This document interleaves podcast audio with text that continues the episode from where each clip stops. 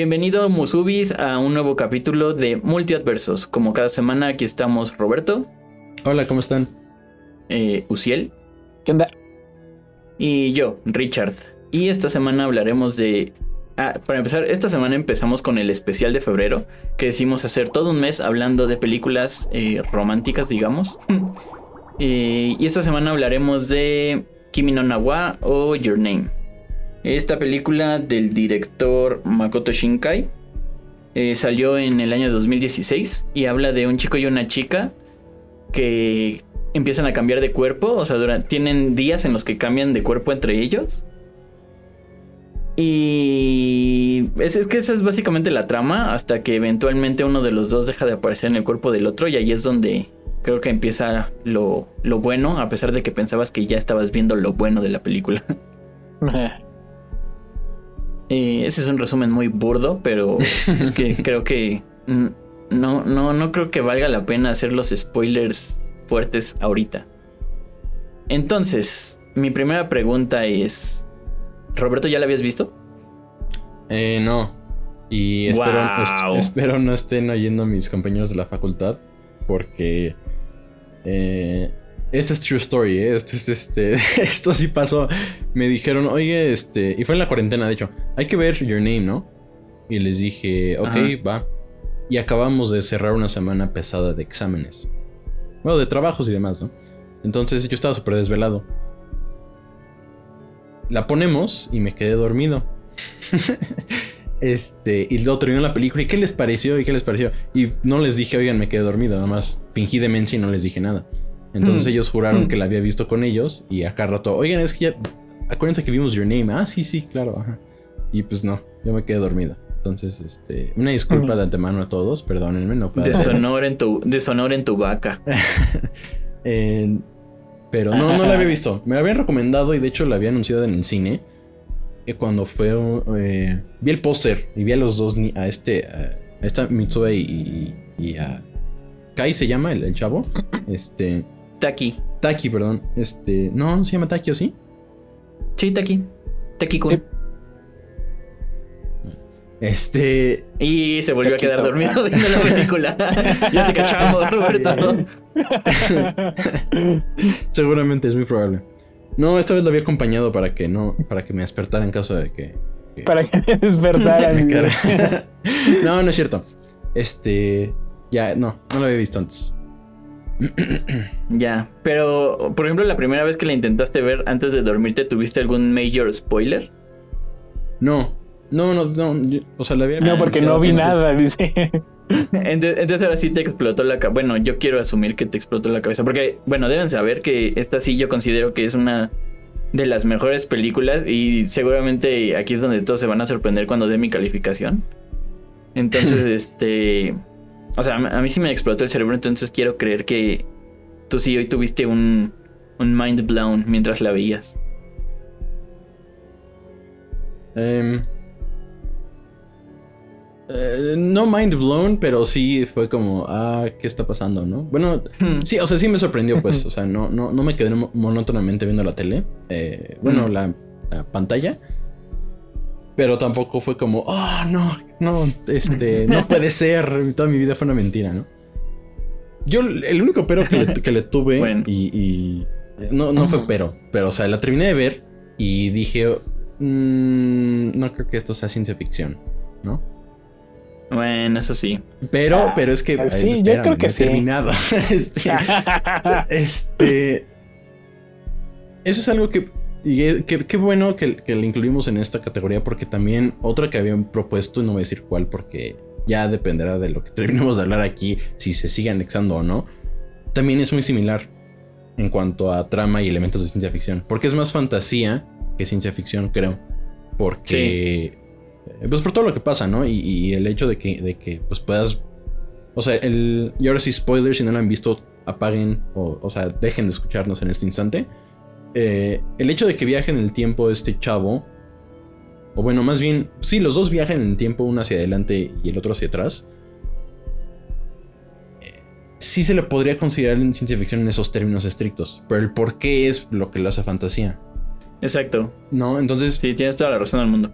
pero, o sea, creo que Se cancela Más que- todo. más que todo. decir- no, es que más que decir es que no es ciencia ficción, bye. Al contrario, debe- deberíamos incluir más películas que entren en esa como que línea delgada que como que brinca entre ciencia ficción y, y fantasía, ¿no? Sí. Eh, pues, estaría- padre también meter películas así, ¿no? Pero bueno, ya- Próximamente, Barbie y el cascanueces para todos los que la pidieron. Este, pero bueno, es, es- fue nada más eso, pero bueno, si me lo pueden fundamentar que es ciencia ficción ya me callo, porque yo no estaba seguro, más bien lo quería platicar No, con no, ustedes. no, no. Hasta ahorita que lo, que lo mencionas, no, definitivamente no creo que sea ciencia ficción. Creo que yo más bien me, me dejé ir por este tema de los viajes en el tiempo. Pero justamente lo que le hace ciencia ficción a las películas de viajes en el tiempo es la manera en que funciona el viaje en el tiempo. Y aquí es magia vudú, entonces. Bueno, no es magia puto, no. Es magia sagrada. Sí, sí, sí. sí eso estaba bromeando, pero. Pero sí, o sea, me refiero a eso, que, que justamente esa razón de que no haya hecho, no haya sido una máquina en el tiemp- del tiempo, como usualmente lo hemos visto en películas de las que ya hemos hablado, este, es lo que hace que no entre en ciencia ficción. Algo artificial. Viajar en el padre. tiempo de manera artificial, ¿no? Es que, o sea, fue justo como eh, una especie de. No sé si han visto la de Viernes de Locos. Oigan, ¿saben por qué sí es ciencia ficción? Y aquí lo- se- les voy a cambiar todo su discurso. Anti-ciencia ficción de Your Name. Ajá. Ella es una mutante que viaja, que se ¿Por puede desplazar en el tiempo. No, ¿de qué, de qué estás hablando? Te confundiste de película con la chica que salta en el tiempo. No, pero, o sea, si lo ven así, sí, porque en realidad eh, mm, ella era la que tenía como la habilidad de poder soñar o viajar en el tiempo, conectarse con alguien más. Ella y toda su familia de mutantes. Ah. si, lo, si lo ven así, si lo ven así, puede, puede que sí entre dentro de. Es que no, no sé, es que, o sea, creo que depende mucho, porque no, no creo que sean mutantes, sino que más bien la diosa es la que les da sus poderes, o sea, la parte sagrada es la que les da sus poderes, entonces no creo que sea un cambio físico, sino que es más bien un cambio espiritual. Sí. Mira, eh, eso es lo de menos, ¿no? Estamos de acuerdo. o sea, Ay, o esa sea, frase al- se fue muy al- larga. Eh, Empezamos fuertes con este video, eh.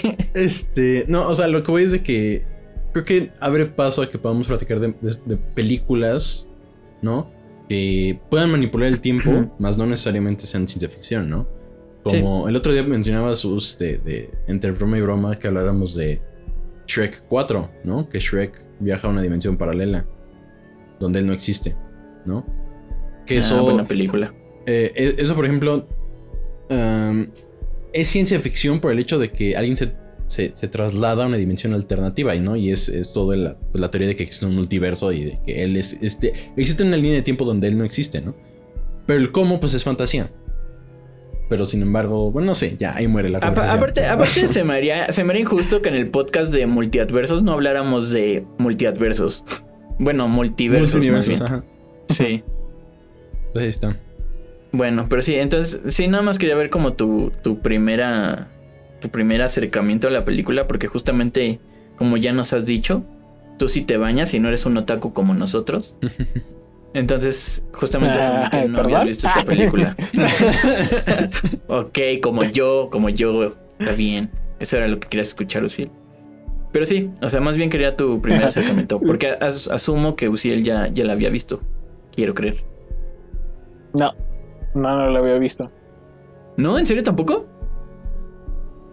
No, ¡Wow! Ahorita se le salieron los ojos. tal vez, a- tal vez lo sorprenda, pero ¡Wow! Y a ver, No, no ahora, la- ¿cuál fue tu primera impresión?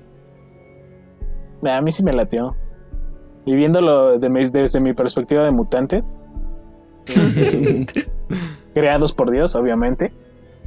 Como ya, ya lo vimos, ya lo vimos en, en X-Men Días del, del futuro pasado, presente, copretérito. Copreterito. Este también hay un Dios que los hace de alguna otra forma.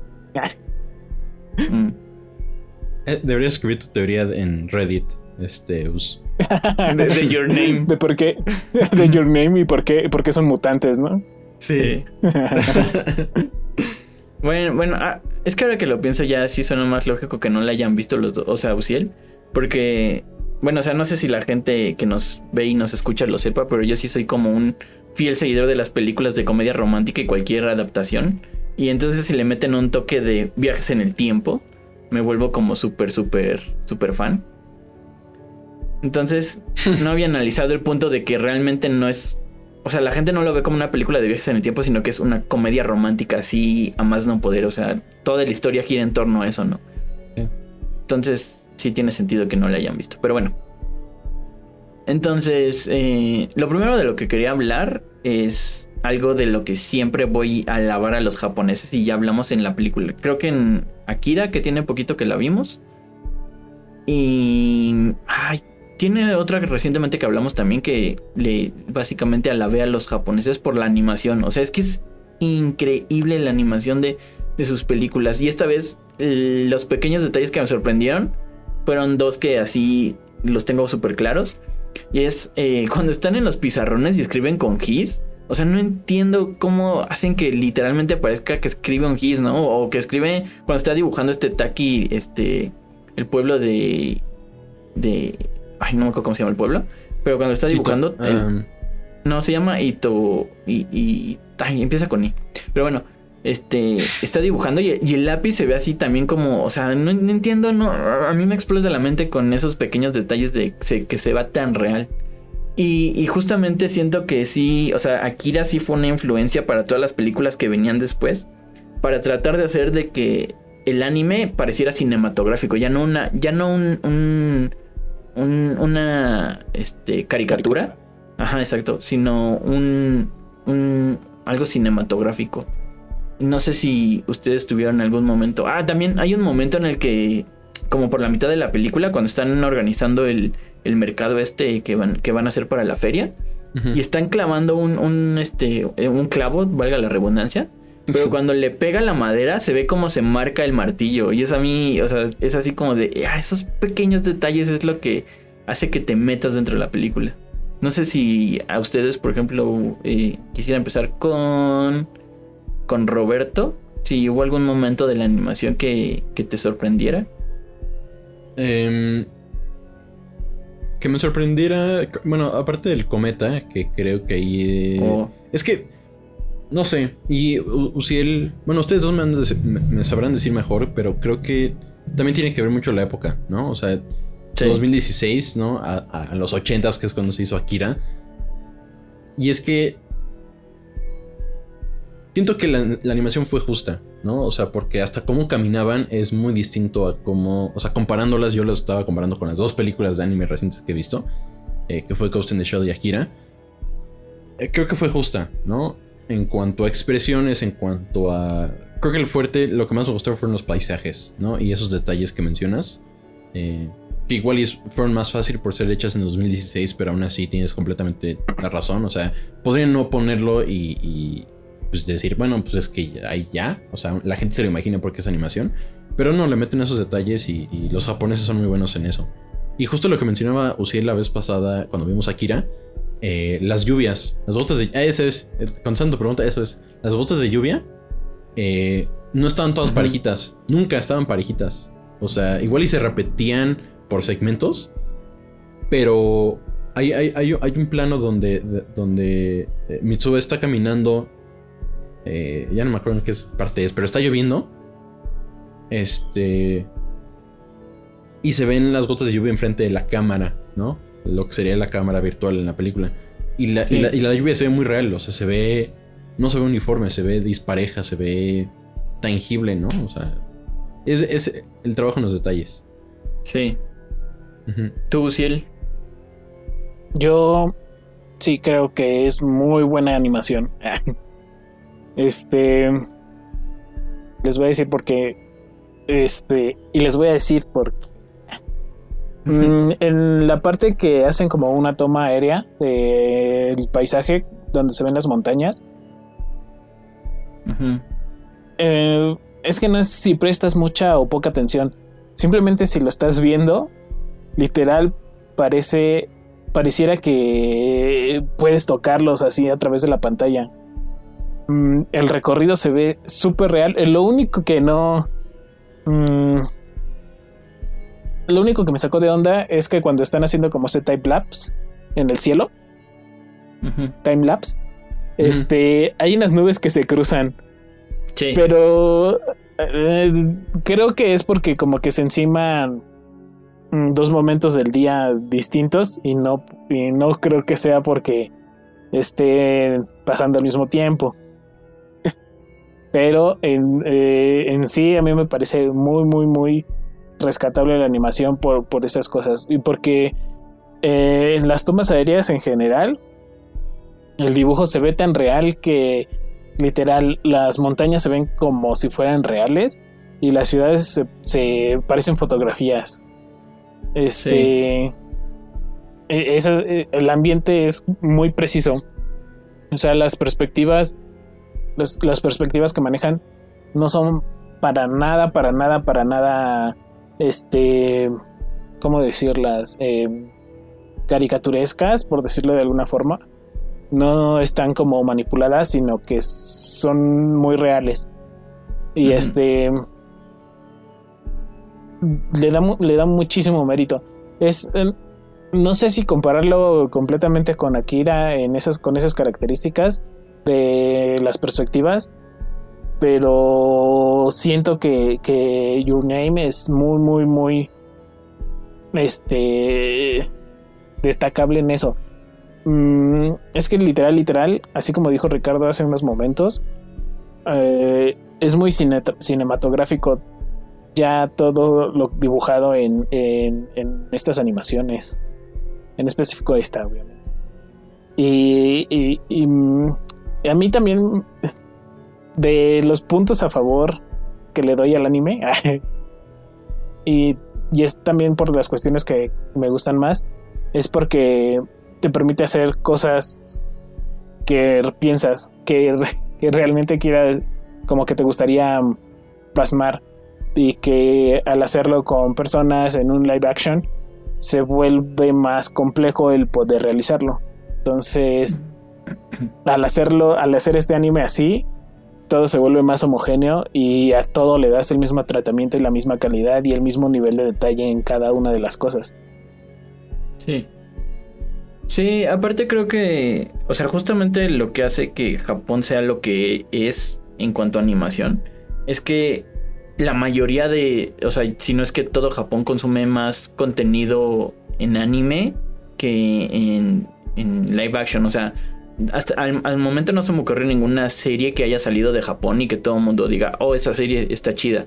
O algún programa, ¿no? O sea, más bien son como programas de concursos, pero o sea, el principal motor de Japón es la animación, ¿no? Entonces es como si, si alguien intentara hacernos eh, este, competencia a México con los tacos, ¿no? O sea, es- si tenemos tacos en cada esquina, o sea, ellos tienen empresas, o sea, millones de empresas o miles de empresas que se dedican a eso, pues obviamente eh, no sacan ventaja al resto del planeta en, en ese aspecto, ¿no? Entonces, el hecho de que... Aquí hay un, ¿Qué?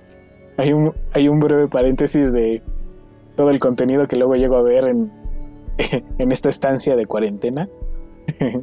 hay un programa en Netflix que se llama Bon Appetit. Creo que en español es este Todos a la mesa. Y el primer reto es hacer un taco, son de chefs profesionales.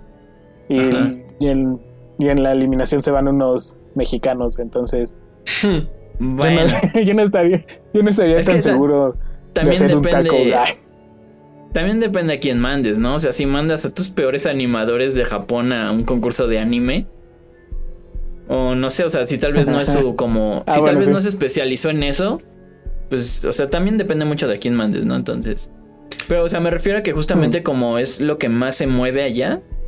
Eh, pues obviamente tienen que tener más experiencia, ¿no? O sea, seguramente hay miles de personas que dicen cuando salga de aquí quiero ser un este mangaka o, o algo así, o sea, un animador, un dibujante. Entonces, eh, mucha gente se prepara más para eso que para cualquier otra carrera, quiero creer. Ah, bueno, O sea, el, el mercado es más grande. Eh, Ese, ese era el punto, ¿no? Que el mercado es más grande. Entonces es más difícil competir. Antes de que antes de que cambiemos de tema rapidísimo, ¿alguien sabe cómo se hizo la animación? O sea, si fue a, fue a mano o ya fue digital. Bueno, obviamente se tiene que mm, digitalizar, ¿no? digital. Sí, yo no- creo, yo, yo estoy no tiene- como no, 99% no te- seguro que debió haber sido digital. Yo también. Ok. Porque lo, lo digo, lo digo porque creo que pocas películas, bueno, po- pocos animes se, se esforzarían tanto como Akira para que se vieran tan fluidos los movimientos de los personajes. Es- hablando de que si los realizan a mano, ¿no? Entonces, a lo mejor puede tener un proceso mm, entre comillas artesanal el hecho de el animar el que hayan animado Your Name Mm, a esto me refiero en que tuvieron que modelar o dibujar eh, la mayoría de las situaciones de las escenas, pero eh, aún siendo, vuelvo a poner comillas, artesanal, de esa forma, eh, te facilita muchísimo más el estarlo haciendo digital porque mm, los recursos son más variados y más accesibles. Entonces, supongo que para lograr esa calidad eh, a mano, mm, no, lo, no lo veo factible. Porque Akira, Akira, Akira lo logró de cierta forma con hacer más de... eh, no me acuerdo si era... Creo que si eran los 24 o más cuadros por segundo. eh, para que la animación justamente se viera más fluida. eh, innovar en en que grababan primero las voces o pregrabar las voces para después hacer la animación y ya luego ajustar los diálogos.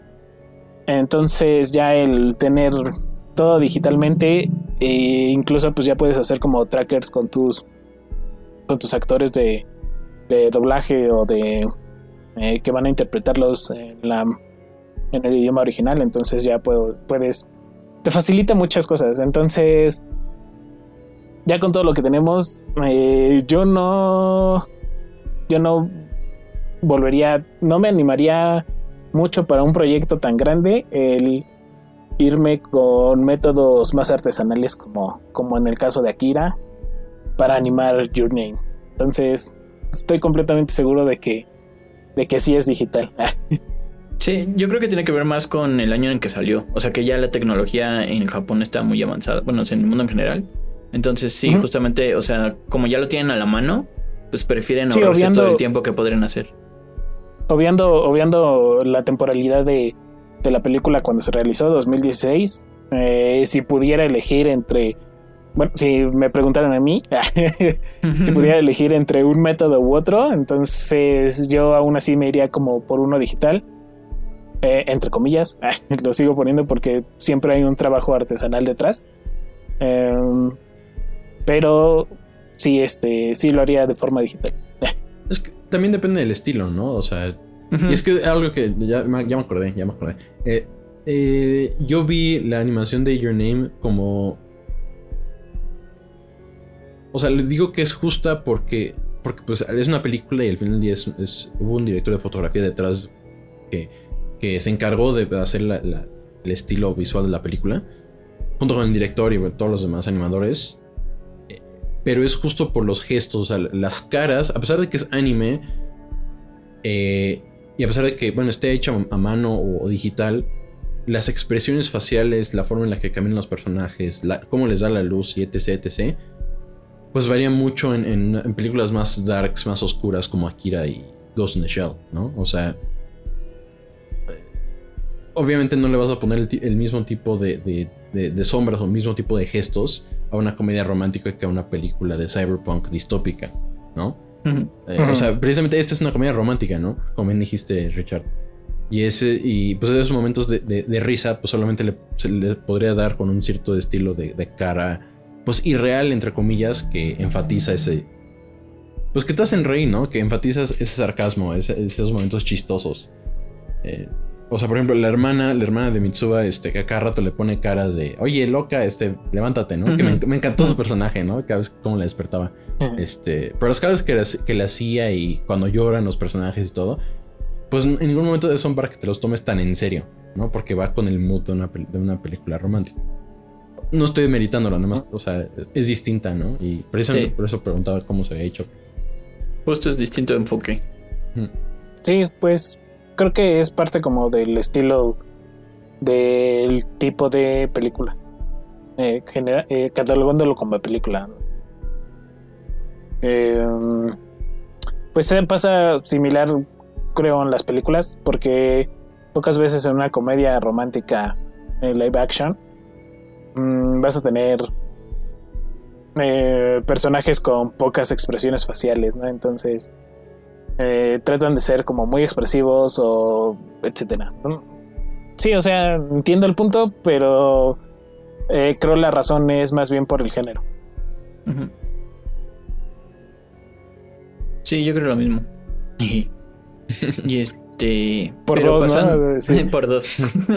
y pasando ya como al, al desglose general de la parte del guion. Quisiera saber si alguno tuvo algún problema con el guion o, o sea, ahora, ahora sí ya exprésense como quieran, qué les gustó, qué no les gustó.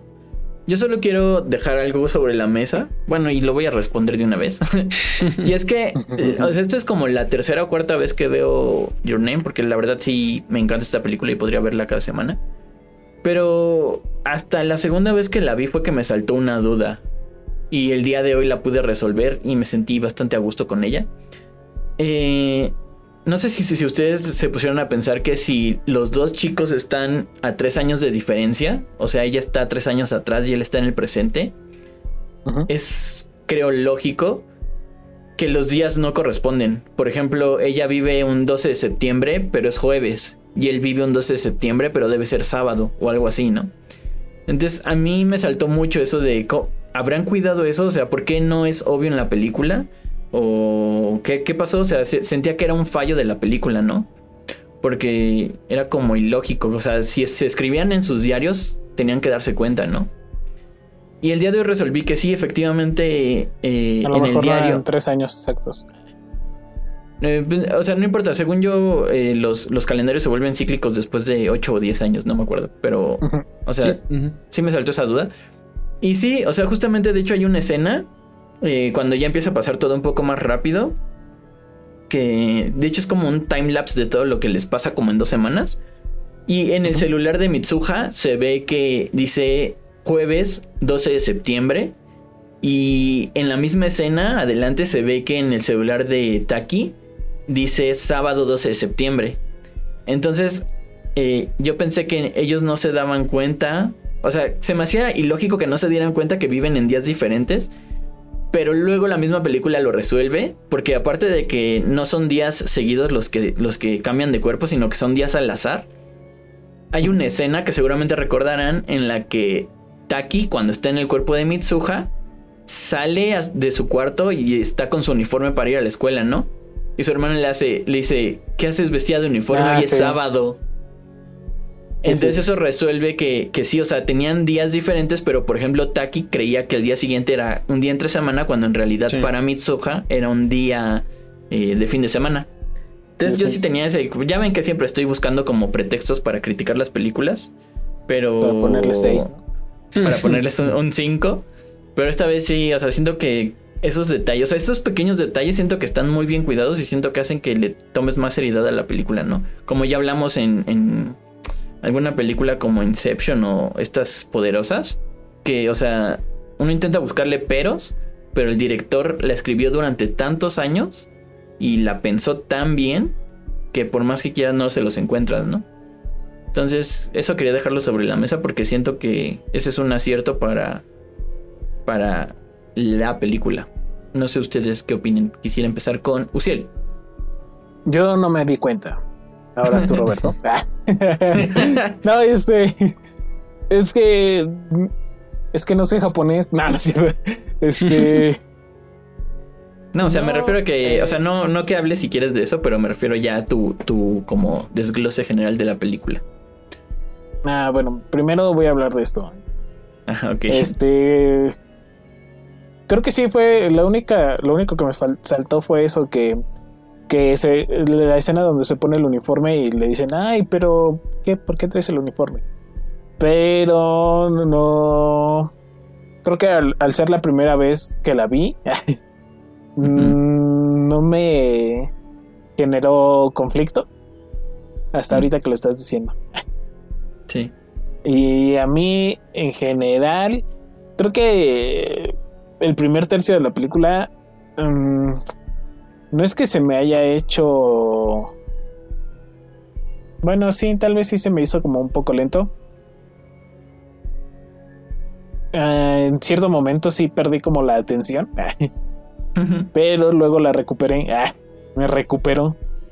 Porque cuando empiezan como a, a ellos dos a acá a cachar el pedo de que de que de qué es lo que está pasando y, y estas y estos cambios que están teniendo eh, ahí fue cuando dije ah esto está interesante y luego ya después te empiezan como a dar pistas o bueno en mi caso sí pasó de que después de que estaba pasando todo esto te- me mm, empecé como a, a deducir de cierta forma este que ellos no estaban eh, en el mismo tiempo Que, que uno de los dos estaba en el futuro o algo así. O, o no sé, es que mm, no sé si fue más bien como eh, alucín mío antes de que pasara y después pues sí resultó ser verdad. O que realmente la película te va llevando a que tú pienses eso.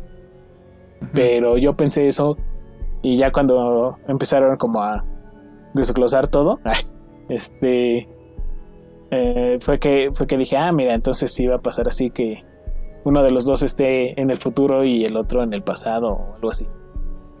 Mm, y eso mm, Ah, creo que ya sé por qué por qué me este por qué, por qué sentí que tenía que pasar algo así. Porque era una favorita de Ricardo seguramente. Ah, maldita Dije- sea, no. Y y creo que fue lo que, lo que hizo que pensara en que en algún momento iba a haber algo relacionado con el tiempo. Con viajes en el tiempo. Creo que, Ah, creo que fue por eso. Pero, pero aún así no, no, no creo que sea como tan predecible hasta el momento del clímax y cuando él se entera de que ella murió en, en el impacto del, del meteorito. Mm. Y este. Y creo que ahí se empieza a hacer como todavía un poco, un poco más. mm, Bueno, no. No, porque en realidad no era densa la, la trama hasta ese momento. Cuando Sí. empieza como a tratar de resolver el cómo contactarla. Y ahí es cuando empieza a hacerse un poco más introspectiva, más este. más de pensarle. Y eso, y eso me gustó porque a pesar de ser eh, la mayoría la comedia romántica, eh, en ese momento cambia completamente y se, se vuelve más como, mm, no sé, como más de, por ponerlo como de alguna forma, un poco de aventura. no sé, no sé bien cómo, en qué género entraría, pero sí cambia completamente el rol de la película hasta en el momento de que él se da cuenta de todo. Bueno, de que entienden como, bueno, él, porque fue él el que se da cuenta de que no están este en el mismo tiempo. Y y la escena que me encantó fue cuando cuando se cae ahí en la cuevita y empieza como ahí su conecte otra El vez alucín. con el alucín. Quién sabe, yo creo que estaba muy añejo esa cosa. Ah, Tenía hongos. tenía hongos. Este, pero antes, antes de terminar de. Bueno, más bien, antes de llegar como al final, vamos a oír la, la opinión de Roberto. La opinión de Roberto. A- Antes de que pase Roberto, eh, justamente ahorita me puse a pensar que siento que los, los japoneses tienen una manera muy curiosa de describir eh, tramas en general. Bueno, no los japoneses, más bien los orientales, porque estoy consciente que los coreanos también hacen eso mucho. Y como que tienen esta tendencia a dividir las películas en dos partes, en donde llegas a un clímax y luego vuelve a empezar. Pasa mucho, mucho, mucho con los animes en general. Por ejemplo, un, anime de 26 capítulos. En el 13 sabes que vas a llegar al clímax y en el 14 sabes que va a volver a empezar a bajar desde cero, como si hubiera un- un freno. Y entonces me gustaría mucho eh, eh, si Roberto vio algo así que pueda decirnos como la diferencia que hay entre esta manera de escribir eh, oriental contra occidental. la que en general consumimos. Y obviamente tu opinión en general. A, a mí me gustó mucho esta película porque precisamente está hecha de una forma divertida. O sea, quien, quien se le ocurrió la historia, que creo. Bueno, que hay en mi, en investigación semi rápida. eh, vi que un mes antes de que saliera la película salió una novela eh, que, que el- que el mismo escritor hizo. El mismo, perdón, el mismo director eh, escribió. Eh, y por lo que entendí, se hizo a la par. O sea, no, no, no sé por qué no, no lo sacó después, como una novelización de la película. Sería interesante que alguien la leyera y nos dijera que, bueno, cómo estuvo ahí el asunto, ¿no? Pero bueno. eh, Por el dinero, es, bueno, por hablando- el cochino dinero. Entrando a tu, a tu, eh, a tu pregunta, Richard. Pues sí tiene este punto medio donde todo te. el- el- por lo menos aquí de este lado del charco, este. eh, como bien me, me- me enseñó mi- la querida Dani este, en sus clases de guion. Daniela Moy es nuestra invitada recurrente. Una, una de nuestras invitadas recurrentes. Eh, siempre en, en un- en una trama de, pues, de tres actos, o por lo, por lo menos varios actos, siempre va a haber un punto medio que marca un antes y después de la, en la película, ¿no? Donde, to- donde absolutamente todo se le cambia al espectador y al protagonista, o a los protagonistas. Eh, y creo que en este caso fue el hecho de que estaban viajando en el tiempo, ¿no? Eh, bueno, es viajando en, el tiempo entre comillas, ¿no? O sea, que estaban en tiempos distintos. Y creo que está muy bien resuelto el hecho de que, o sea, todo está justificado, bien resuelto y por tanto bien resuelto con los elementos que se planteó durante toda la película, ¿no? Y es algo que me gustó, que en ningún momento, o sea, dices, bueno, ¿y esto por qué me lo están explicando? Porque eso, eso cobra sentido después, ¿no? Lo del saque artesanal, eh, eso dices, bueno, ok, está bonita la escena, pero ¿por qué se quedan ahí tanto, no? Y ya luego te das cuenta que es para que, bueno, para que entre comillas reviva este eh, Mitsuga, ¿no? O sea, es para que, para que este chavo viaje más atrás en la vida de, de ella para que ella, o sea, para que se resuelva el plot, ¿no? La trama. Em, y pues todo está, todo está puesto ahí meticulosamente para que te vayan dando pedacitos y pedacitos, ¿no? Lo de la hora dorada. eh, eso, esa escena donde están los dos, que es muy bonita. Algo estresante, Ah, ahorita les digo por qué. este, porque entiendes que es hora dorada y dices, ah, claro, por lo que le explicaron, le explicaron de una forma tan embarrada en el salón, se entiende de esta forma, ¿no? Entonces el espectador ya se clica a pesar de que los dos no tengan la menor idea por qué. Los personajes, ¿no? Y les digo que fue estresante y en general la película fue estresante en buen sentido. Porque como buena comedia romántica siempre ocurren esos momentos que dices, ¡ay, par de brutos! ¿No? ¡Ay, no! Este, este, justo el, el- en ese momento, en la hora dorada, cuando están los dos, dices, ¡ay, qué bonito! ¿no? Y, y, eh, mi instinto este, es- es- este, de cineasta dije, algo va a pasar, algo, uno se va a caer o, o- no sé, algo va a pasar, ¿no? y justo cuando le van, cuando, eh, cuando ella le va a escribir a, a- Taki su nombre, este, ¡pum! desaparece y se le cae el plumón, ¿no? Y dije, ¡ay! O sea, y, y me acuerdo perfectamente porque estaba aquí en, en mi silla y hasta me hice para atrás, ¿no? Dije, no puede ser, ¿no? Este, y dije, obvio, eh, tenía que pasar porque si no, pues no hay película, ¿no? Sí. Pero son esos momentitos que te estresan en buen sentido. eh, y, y- y lo hacen. Extienden los, los obstáculos para que la aventura, como, como bien dijeron, o sea, se- pues sea, sea, sea un viaje, ¿no? Em, y con eso, pues ya le puedes meter lo, come- lo, lo comédico y lo romántico. Em, y- no, no sé cómo explicar lo que voy a decir. Este. El, el- el asunto que yo tuve fue de que no me creía al 100% que se hayan enamorado tan rápido. O Mm. sea, entiendo por qué aceleraron ese proceso de, de que se estaban cruzando vidas y como que se empiezan a enamorar. Porque ya hay, hay, hay un plano donde se cruzan las dos vidas y dice, es que yo no quiero pareja, ¿no? Y se enojan los dos. Este. Y pues haces clic, ¿no? Porque, ah, bueno, pues es que van a terminar juntos y justo se enojan a cada rato entre ellos porque se quieren, ¿no? O sea, se van a terminar queriendo. Pero eso te lo, te lo pasan en friega y dices, bueno, ¿por? ¿Por qué no? ¿Por qué tenemos que ver eso tan rápido? Y eso es para poner todo lo del cometa y lo de... Pues todo lo que sigue después. Y ese fue como que el mini pedazo que yo sé que pude haber llora- llorado más al final si se hubiera extendido un poquito más ese segmento. Pero le hubieran tenido que quitar al otro. Entonces creo que está como que relativamente bien compensado. Sí, Eh, como que está nivelado, ¿no? Ajá. Y lo que dijo Us es, es- también lo sentí. Que yo la sentí en un momento muy larga. O sea, creo que a la mitad, o poquito más, poquito después de la mitad, la sentí como que. Sí, un poquito larga. Y eso que está corta en la película. O sea, está Sí. tamaño normal. Eh, duración normal, pues, pero. El creo sí, promedio, dice. Yo, No, yo eh, creo que. Es porque existen los obstáculos, ¿no? O sea, es para que se siga dando esto y nunca se terminen de juntar, ¿no? Y ya para cuando se junten, oye, ¿puedo preguntar tu nombre? Digas, ay, sí, ¿no? Ya, al fin. y pues sí, dices, qué bonito, ¿no?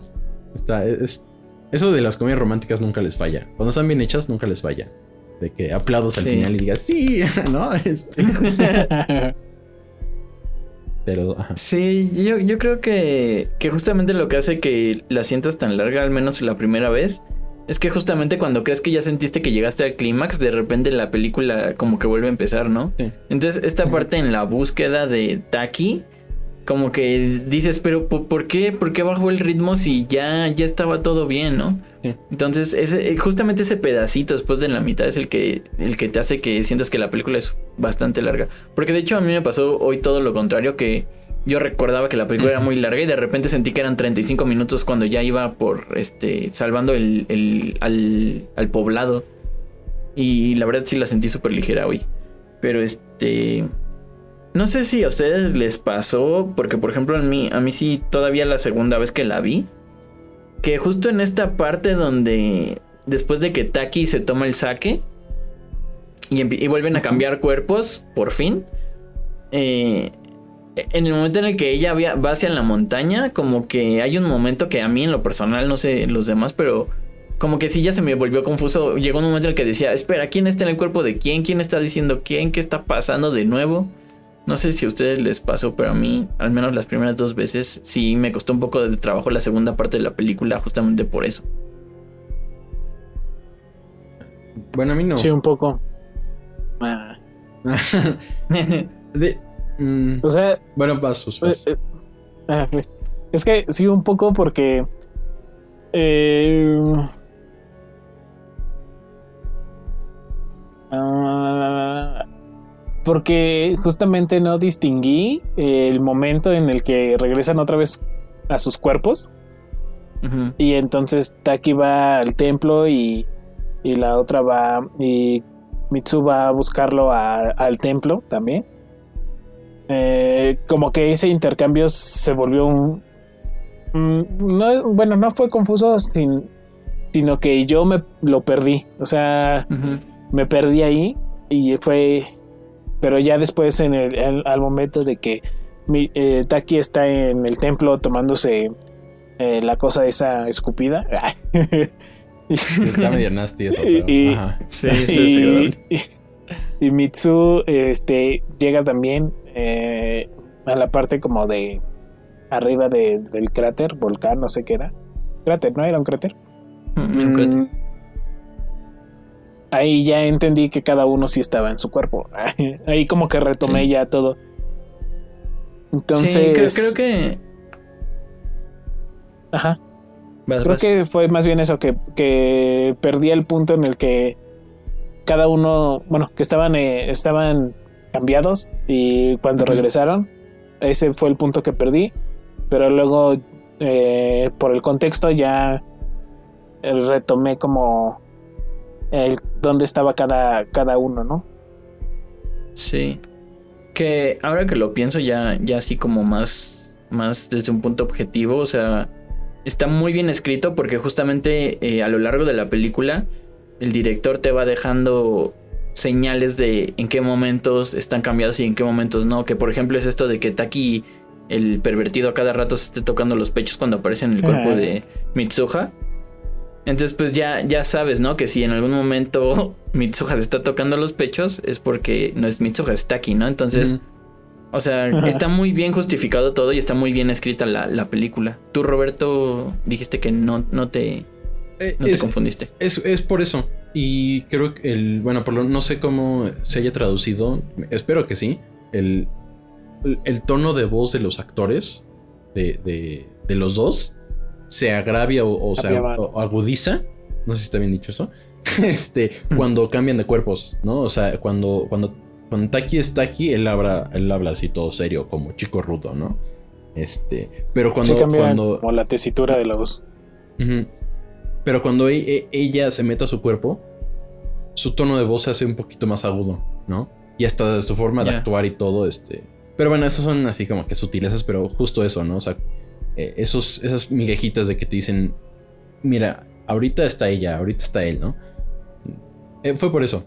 Eh, y ya. o sea, Sí, que- bueno, ajá, eh, perdón, así, nada más. Este- No, sí, adelante, adelante.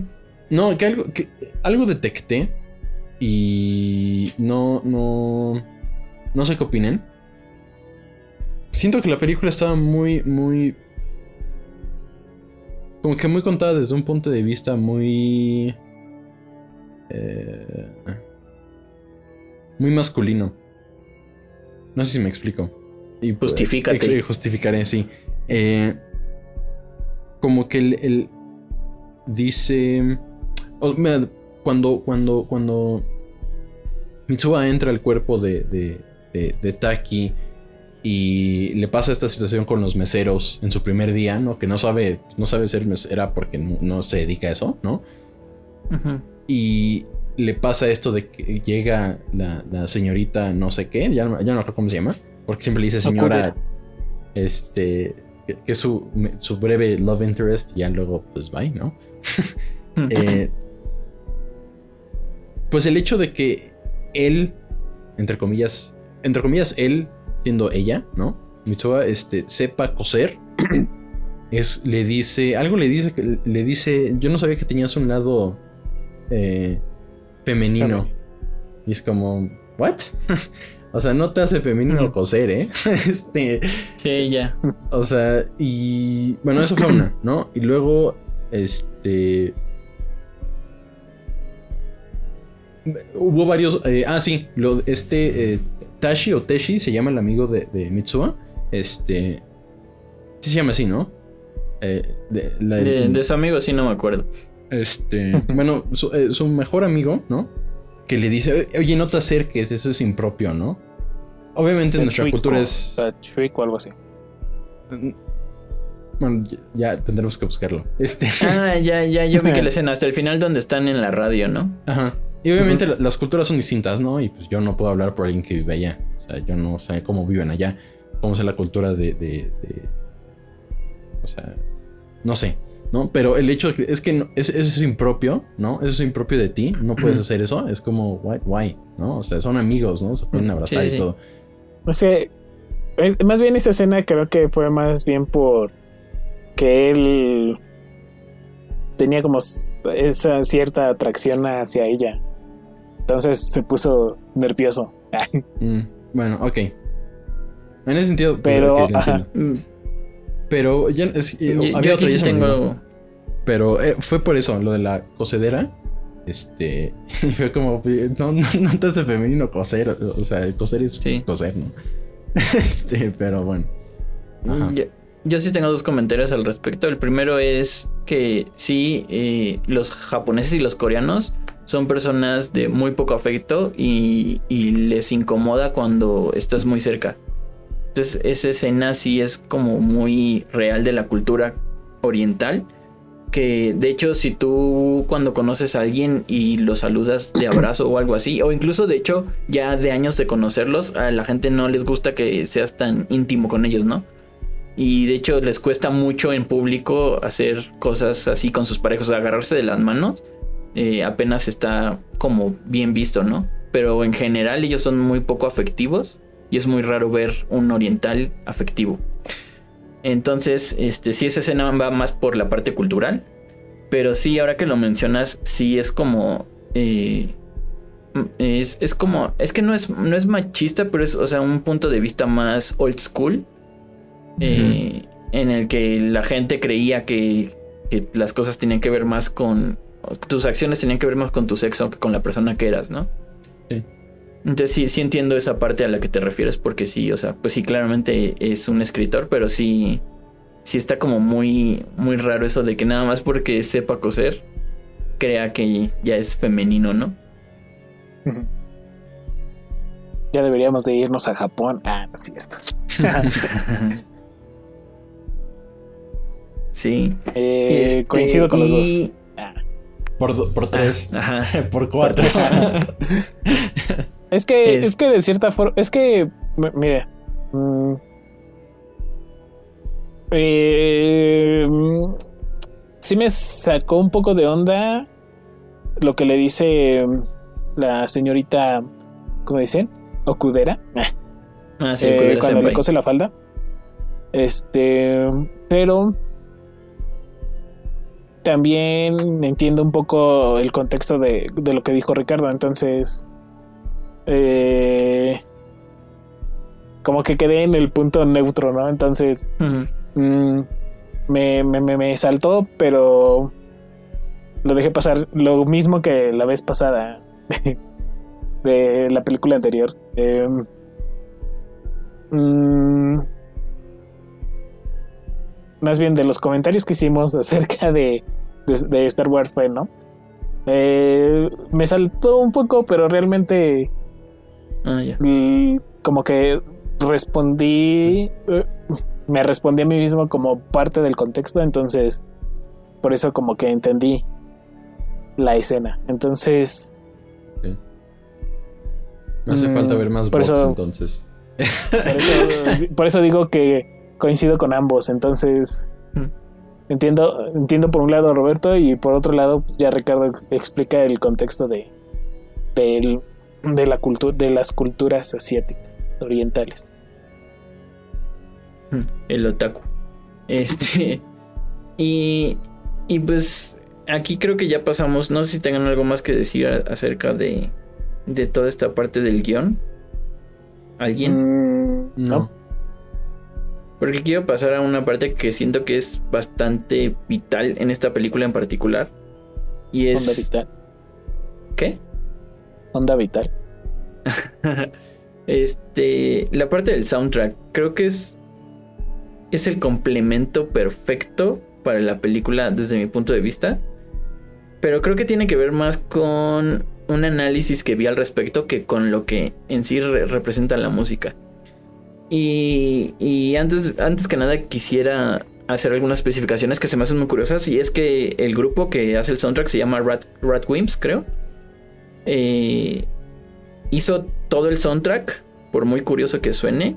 O sea, las canciones que suenan a J-pop las hicieron ellos, así como las canciones que suenan a música este orquestal o, o como de de arreglos este orquestales que sí tiene algunos creo que tiene o sea tiene más arreglos orquestales que canciones J-pop porque de hecho me parece que las J-pop solo son como cuatro canciones que están muy bien marcadas pero justamente estas, estas partes relajadas que le dan como un- un tinte a la película como de, ah, está todo muy feliz, ¿no? O sea, que es casi al principio, o los pianitos. Se me hace muy curioso que los haya hecho un grupo que hace J-Pop, ¿no? Entonces, para, o sea, para mí sí es curioso. Pero respecto al soundtrack en general, hay, hay un análisis que les vamos a dejar en el grupo. Por favor, síganos en el grupo para que lo vean porque está muy bueno. Es un video como de 18 minutos, pero en el que eh, Jaime Altozano, de quien ya he hablado en otros soundtracks importantes, eh, analiza estas cuatro piezas de J-Pop que son muy curiosas, porque curiosamente las cuatro giran en torno al mismo tema, que son cuatro notas, que ahorita son irrelevantes, pero lo importante de todo esto es que, si se fijan en la canción, eh, una que se llama Sparkle, que empieza con un pianito, que empieza con un tu tu tu tu tu tu tu, tu, que creo que es la canción principal de la, de la película. Lo curioso es que justamente si te das cuenta empiezan unas notas eh, como repitiéndose, como siguiéndose una a la otra, como si uno fuera detrás del otro. Que justamente Jaime Altozano te dice cómo representa eh, eh, a Taki siguiendo a Mitsuha y ella al otro en- en- a través del tiempo, ¿no? O sea, cómo se van siguiendo una a la otra. Pero lo más curioso y que se me hace súper chistoso es que la última canción que sale a partir de la parte del, del, del cometa, cuando revive Mitsuha la segunda vez, son las mismas melodías de las otras tres canciones J-pop, pero al revés. Como diciéndote, aquí es donde empieza a retroceder todo y, y va a cambiar la historia, ¿no? Eso se me hace bastante. O sea, son como pequeños easter eggs que si te pones a analizarlo como músico dices, güey, qué chido. Pero no sé ustedes que hayan opinado así ya como de, de primera escucha de las canciones, porque a mí, o sea, creo que este soundtrack de Your Name es uno de los soundtracks que podría escuchar todos los días así en mi vida cotidiana. O no todos los días, pero sí al menos que podría estar este, estudiando y escuchándolo, ¿no? Entonces, este, por ejemplo, eh, me gustaría empezar con Uciel a ver si esta vez sí te diste cuenta que había soundtrack o algo así. Eh, no. Ah, no, sí. Este, No. sí, justam- justamente no a ese grado. Pero según yo sí como alcan- alcancé como a distinguir estos temas que pasaban en momentos específicos y se repetían después. Eh, o leitmotivs que tenían para Taki o, o Mitsuha. Este. Pero no sé qué tan en lo cierto esté. Entonces. mm, o sea, no te puedo decir si aquí el experto en música eres tú. Más bien, el que creo que le, el que le presta más atención a eso eres tú. Eh, y, y te digo, como, como de primera mano, creo que sí, este. Noté esa- esas, esos, esos temas sutiles, pero creo que a, a mí a lo mejor me parecieron muy similares y, y realmente estás hablando de estas cuatro canciones. Sí, es que las cuatro son muy, muy parecidas. Eh, o sea, curiosamente sí tienen la misma melodía y si las escuchas las cuatro seguidas crees que son la misma. Pero pues ya cuando la escuchas dentro del disco te das cuenta que son muy diferentes las cuatro canciones en sí. Pero, o sea, te digo, la- lo que se me hace increíble es que la última canción, de hecho, ah, es que no sé si, si se llega a notar, pero hay una parte donde se nota que es una canción en reversa. Y es justamente eso, ¿no? O sea, que son las mismas notas de las primeras canciones pero como que las decidieron poner en reversa y, o sea, siento como, justamente como lo que pasa con Hans Zimmer, ¿no? O sea, que el director agarró la historia, se las dio a los Radwimps y los Radwimps vieron la historia y decidieron hacer las canciones.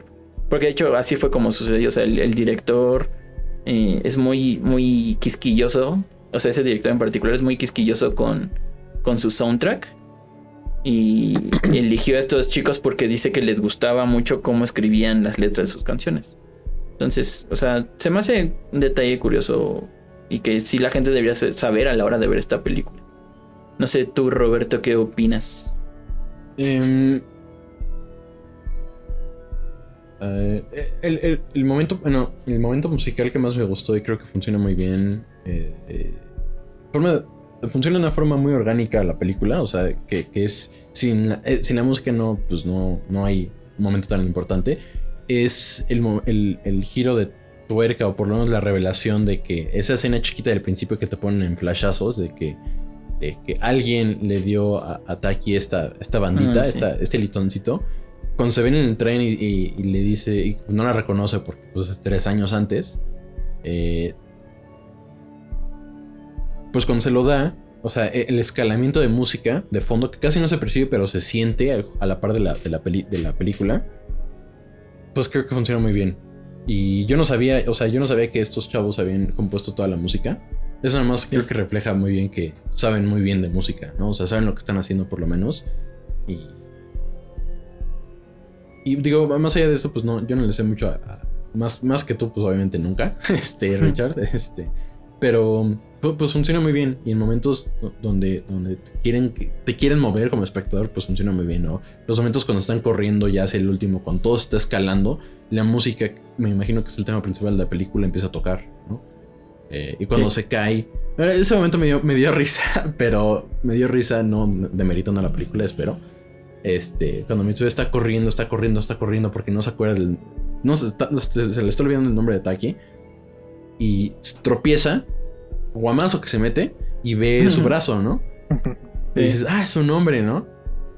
Y yo, yo no, yo no, yo no sé leer eso. Entonces, este, yo dije, ah, pues es un hombre, ¿no? y cuando dice, dice te amo, dije, ay, no puede ser, ¿no? Este, o sea, es lo único que le faltaba que le dijera, este, que no le pusiera su nombre, decía te amo. Sí. Este, y todavía le dice, esto no me sirve de absolutamente nada. este, y me dio risa, ¿no? En ese sentido. Pero ese momento que es, se toca la música, pues sí, se te hace un nudo en la garganta, se te hace un, se te hace un huequito en, en el estómago porque dices, qué, qué feo, ¿no? Y, y- y los japoneses particularmente son expertos maestros en hacerte sentir horrible. No para deprimirte, para que te mates, pero te estás en sentir horrible junto con las historias que cuentan a la par de su música, ¿no? Con el piano, o sea, ellos son maestros en el piano, por lo menos para las películas y videojuegos que hacen, populares, por lo menos.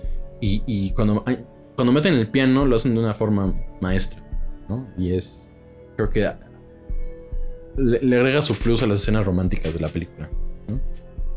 Sí, de hecho creo que uno de mis momentos favoritos del musicales de la película es justamente cuando cuando Taki tiene su primera cita con su senpai y esa canción que justamente no sé por qué no se me ocurrió se llama Date, este que es puro pianito. Se me hace una canción como muy precisa, o sea, que justamente están en una exposición, ¿no? Entonces, eh, este pianito siento que está muy, muy, o sea, queda muy, muy chido para una primera cita. Y pues ya luego culmina con el momento en el que su senpai le dice, yo no estás enamorado de mí, ¿verdad? Sí. Sí, y, Pero ajá. es- sí, sí, sí. Y y es que, eh, o sea, la, la música, o sea, es bonita, pues es melódica y es como que queda muy bien. Pero le cambias el tono a lo que estás viendo y cambia el tono en la música. No sé si me explico. Ujú. Sí, o sea, sí. cuando le dices que ya no estás enamorado de mí y escuchas la música sigue siendo igual, o sea, no es como que haya cambiado de tempo o algo así. O sea, sigue siendo Ujú. la música, según yo. Pero por, el, por, por ese momento chale que dices, híjole, ¿no? Ya, este, ¿no? Qué feo. Pues cambia la música y la música queda ad hoc a ambos momentos, ¿no? O era, para, era- era- o era para solo uno y está configurada la música para que, pues para que cambie con la escena, ¿no? Son esos detalles que dices, no, o sea, alguien, alguien que lo hubiera hecho al aventón, pues no, nunca. Justamente. Sí, sí, siento que es un soundtrack muy, muy preciso, es hecho específicamente para la película. Y lo hicieron muy bien. Este. Creo que. Creo que con eso abarcamos todo. Todo, todo. A menos de que alguien tenga algún otro comentario. Algún. Algo que es. que le haya No. saltado. Que se haya hecho un Richard y haya dicho. Esto no me gustó para nada. No tiene sentido. Eh, no, a mí no. A mí sí todo. Na- nada, nada, este, nada que haga, Nada me cuadró. Ah, no es cierto. no, nada que me haga odiar la película. Eh, O sea, el único momento que dices, bueno, pues ya X, este, que es, es dos en uno, o sea, es uno que sus mensajes se borran automáticamente cuando llega Ah, al sitio del. Que dices, mm, bueno, Sí, está sí, bien, pero ya, o sea, está bien, X, ¿no? Se, se las paso. Este, Ah, Ahí, ahí me, ahí me- película, ¿no? Ahí lo único que me pregunté, dije, ay, ¿por qué no le tomó screenshot? Bueno, dije, tal vez se lo pude haber borrado o algo así. Pero bueno, ya, dije, Pero por, por más que lo, por más que tratara de respaldarlo, si iba a pasar, si iba a pasar, iba a pasar, entonces no, no había forma segura de conservarlo. No había forma segura de despistar al destino. Bueno, esa y que él no se haya acordado que el, el cometa con el que sueña, bueno, con el que está Ah, viviendo, sí. entre comillas, haya sucedido hace tres años, ¿no? O Sí. sea, eso como Es que... creo que como que no le dio. Bueno, cu- cuando regresan al eh, a ese momento de hace tres años, creo que pues justamente ni siquiera lo estaban viendo. Y fue cuando salió en las noticias que se había desprendido una, parte, una partecita del cometa, que fue la que impactó eh, cuando salió a ver, pero pues creo que no le, no le prestó la atención como para que se volviera un momento este para él Algo importante, brincara, ¿no? importante para él. Ajá. Yo, yo, aquí, aquí es donde voy a intentar salvar la película y espero no verme super fan. Espero No, que mi comentario, mi comentario sí sea objetivo, pero, o sea, si te pones a pensarlo, tal vez cuando él estaba en el cuerpo de Mitsuha, o sea, como no piensas que estás en el pasado, sino que piensas que estás en el presente, asumes que es un cometa nuevo, ¿no? O sea, que no tiene nada que ver con el que tú ya viste hace tres años. Entonces, Ah. más bien, más bien es que el tipo nunca pensó que eso fuera viable. O sea, para él no, no había una manera de decir, ah, claro, fue el de hace tres años, porque ella está en otro tiempo, ¿no? Sino que él piensa, es un cometa nuevo que va a caer y qué curioso que vaya a caer en el mismo lugar, o sea, que se aproxime por el mismo lugar, ¿no? Yo creo que es más bien eso, o sea, no es tanto que... Lo que sí se me hace raro es que en tres años, que, o sea, es la misma duda, pero desde otro punto de vista, o sea, que en tres años haya olvidado quién le dio la, el listón, ¿no? Ah, sí. Sí, porque ahí sí no tiene pretexto. O sea, fue un eh, contacto directo. Y no por esta magia de la película. Voodoo. este, ahí sí. Ahí sí fue. Ah, me llamo así. y Le aventó así el listoncito. Ah, que por cierto también. eh, ajá, ahorita un breve paréntesis. Ah. Eh, cuando. Cuando están tejiendo los, los listoncitos. También eh, se observa como el nivel de animación porque literal ves cómo están tejidos. o sea, muy buena Ah, calidad. ya, ya. Sí. Eh, ya. Ah. Entonces, Roberto, no sé, si te, no sé si te compré con eso, Roberto. O sea, yo. Por eso te digo, no me brincó tanto, pero si le tuviera que poner un pero serían esos dos. Pero se lo reduzca que el dude es medio distraído. Pero. O sea, también ella cuando va a su casa, bueno, cuando aparece en su cuerpo, dice, ay, qué organizado, ¿no? Entonces. Pero pues ya, X, o sea, whatever. O sea, no me brincó tanto lo suficiente para decir, no. Que plot hole así enorme en la película. Bye, ¿no? O sea, no, no pues X, ¿no? O sea, te- se te va la onda, porque Ya no tratando de de pensarlo, ver. este. o sea, tratando de pensar así, tú vives un, todo un día completo, varios días completos, como alguien que su realidad es que hay un cometa cerca, ¿no? Eh, y justo alguien en la ciudad, pues diría, ah, pues. O sea, yo sé que el cometa está ahí, no hay necesidad de estarlo viendo. Y de todas formas, creo que no se vería a simple vista. Entonces, en su. Pues sí, o sea, X, ¿no? O sea, te, te la pasas en ese sentido. Pero, pues ya, ya. Ya fue, ya la vi, la voy a calificar bien, entonces, pues ya. este. Uy, bueno, pues ya la vi, ni modo. No la volvería a ver. Pero bueno, vamos a pasar entonces este comentarios finales y calificaciones. Y esta vez empezaremos con Roberto. ah, Eh, pues creo que ya lo abordamos bastante bien todo. O sea, la animación me gustó mucho precisamente porque va con ese tono y no se ve mala. O sea, creo que se ve justificadamente. O sea, se ve justificada, se ve. No, no justificada. Se ve adecuada a, a lo que estamos viendo, ¿no? O sea, eh, y los paisajes sí, o sea, están increíbles. Y creo que lo que siempre hace brincar ese tipo de paisajes animados son los colores que le meten. O sea, la elección de colores está muy bien hecha. Eh, mi personaje favorito fue la hermana chiquita. O sea, que va. O sea, por, o sea, por cómo la veía todas las mañanas. O sea, mi hermana, o sea, si yo veo a mi hermana así todos los días, le digo, oye, algo tienes, ¿estás bien? ¿Necesitas ayuda este, profesional o algo? Pero le valía, ¿no? Era como de, bueno, En ya primera- apúrate, ¿no? Este, En primera, si eso pase, Roberto, yo te, yo te preguntaría, ¿acaso no tocas? No, y es el, el- el- O sea, eso, ¿no? O sea, que la hermana como que le vale tres pepinos y dice, bueno, apúrate, no tengo hambre, ya vete a comer. Este, y me encantó siempre eso de ella, como hermana chiquita. Em, y ya, o sea, me gustó mucho porque precisamente me reí, sentí bonito, ¿no? Este, la historia es... Si bien no estuve al 100% a- este, a bordo con la, la idea de que se hayan enamorado, pues con todo lo que les pasa para que no se junten, pues sí. este, se, hubiera sido el colmo que no se juntaban al final, ¿no?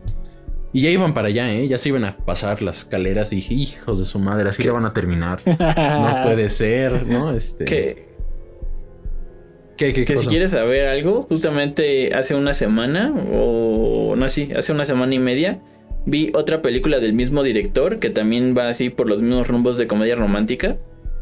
Y terminé súper enojado porque justamente pasa eso, que al final los dos protagonistas no terminan juntos.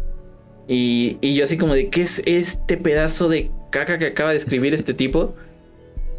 Y, o sea, sí me, me enojé mucho porque siento que ni siquiera está justificado ni nada, pero siento que eso le ayudó para poder después haber escrito Your Name, entonces no es tanto queja, pero, pero no me hubiera sorprendido que hubiera hecho lo mismo de nuevo el, el escritor.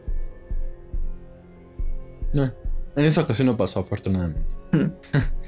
Em, y ya digo, ya mencioné todo. O sea, es. Está bien solucionado todo, ¿no? Que si bien sí surgen esas preguntas de que mm, no te la compro, pero pues si le, le escarbas, no, los, no a profundidad así de, ¿no?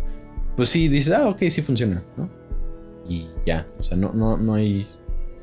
Qué bueno que, que, que la pude ver con ustedes y platicarla con ustedes. Sí me gustó mucho, o sea, sí, sí. Me divertí. Creo que es Y no con los de la facultad, dice. no, no, no, no. No, no dije eso, no dije eso. Este, no, ya, si sí llegan a escuchar esto, porque dudo que lo escuchen. Solamente Rodrigo creo que nos escucha. Este, pues una disculpa. Se los va a poner no a todos, seguramente así de miren lo que dijo Roberto. Miren. No, y son capaces Y de va, va a sacar porque- nada más el pedacito así donde dice no vi en la Pues, facultad porque me quedé dormido. Ju- Justamente deberías de hacer el highlight de eso, o sea, que ese sea el próximo highlight y los etiquetas. Sí, sí, sí. Sí, lo, lo haría, lo haría. Lo, lo voy a hacer, ya, hecho. Este, pues ya. em, sí, no hay, no hay mucho más que añadir. Me gustó cómo está editada. O sea, está editada. o sea, Tienes- le, le agrega ritmo a la película. Sí. Solo tienes que añadir tu calificación. Sí, Calificación. el- Calificación. Uh, le voy a poner 9.1. 9.1. Eh, Aquí hay tirititito. ¿No? ¿Cómo era? Sí, De, de- de hecho, sí, le puso más de lo que yo pensé que le pondría, así que estoy satisfecho. Sí. Y pues sí, como, como, para que como mes del amor y la amistad. Este. Para aquellos que. Es, que- me- es mes del amor y la amistad y, y- y Roberto bien hate así de no, película ni me gustó. El amor no existe, es una tontería. es ¿Cómo un- se atreve a escribirle te amo en la mano? Eso es para tontos. No, para, para alguien que. si ni que- se conocen, dice. ¿Cómo se enamoraron? Eso no es amor de verdad. No, por- si quieren ver una, una película con un date que, que, por lo menos en cuarentena, que si esperan que lleve algo, la, la recomiendo para que la vean con alguna cita, con alguien, algún ser querido suyo, eh, novio, novia o no, este, pues véanla. Está, está muy linda la casa. Obviamente sí, playa. o sea, a distancia, ¿no? Está en Netflix, ahorita véanla por Netflix Watch Party y se marcan por celular o por alguna por algún otro medio, pero no se vean, traten de no verse. Porque si no, no la van a ver. Entonces, este. Pues ya. Eh, Uciel. Yo.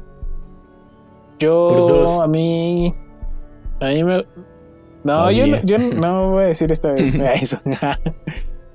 La animación me pareció más que adecuada.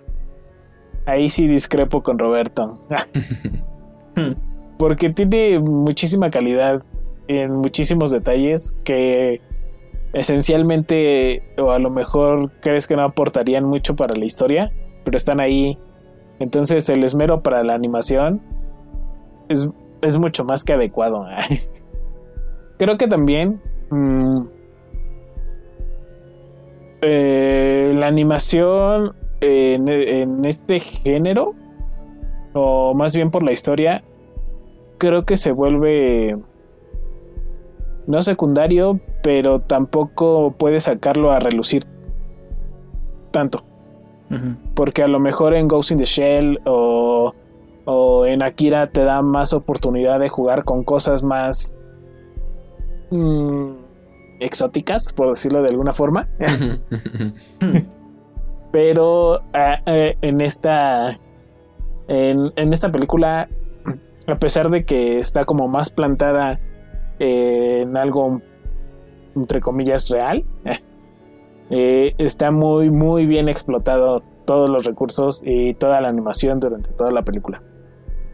Al grado de, como dijo Ricardo, eh, que se vea la textura de un lápiz escribiendo o un gis escribiendo en un pizarrón, ¿no? Entonces, la animación a mí en, lo particular me, me agra- agradó bastante. Eh, la musicalización, igual. O sea, dentro de mi, de mi oído amateur, a mí sí me gustó bastante. Y la historia, a pesar de que eh, un pedazo de la película sí se me hace como un poco lenta, pero ya, ya Ricardo nos sacó de dudas, ya nos explicó el por qué. Eh, en general la historia me parece muy buena. Eh, lo predecible creo que fue más por culpa de Ricardo. Maldita sea. Me sigo culpando por eso. Pero, pero este, pero si no hubiera tenido como la influencia de que era una de las películas que le gustaban a Ricardo, si no es que sus de sus favoritas, eh, no hubiera deducido de cierta forma que estaba pasando en tiempos distintos y esas cosas.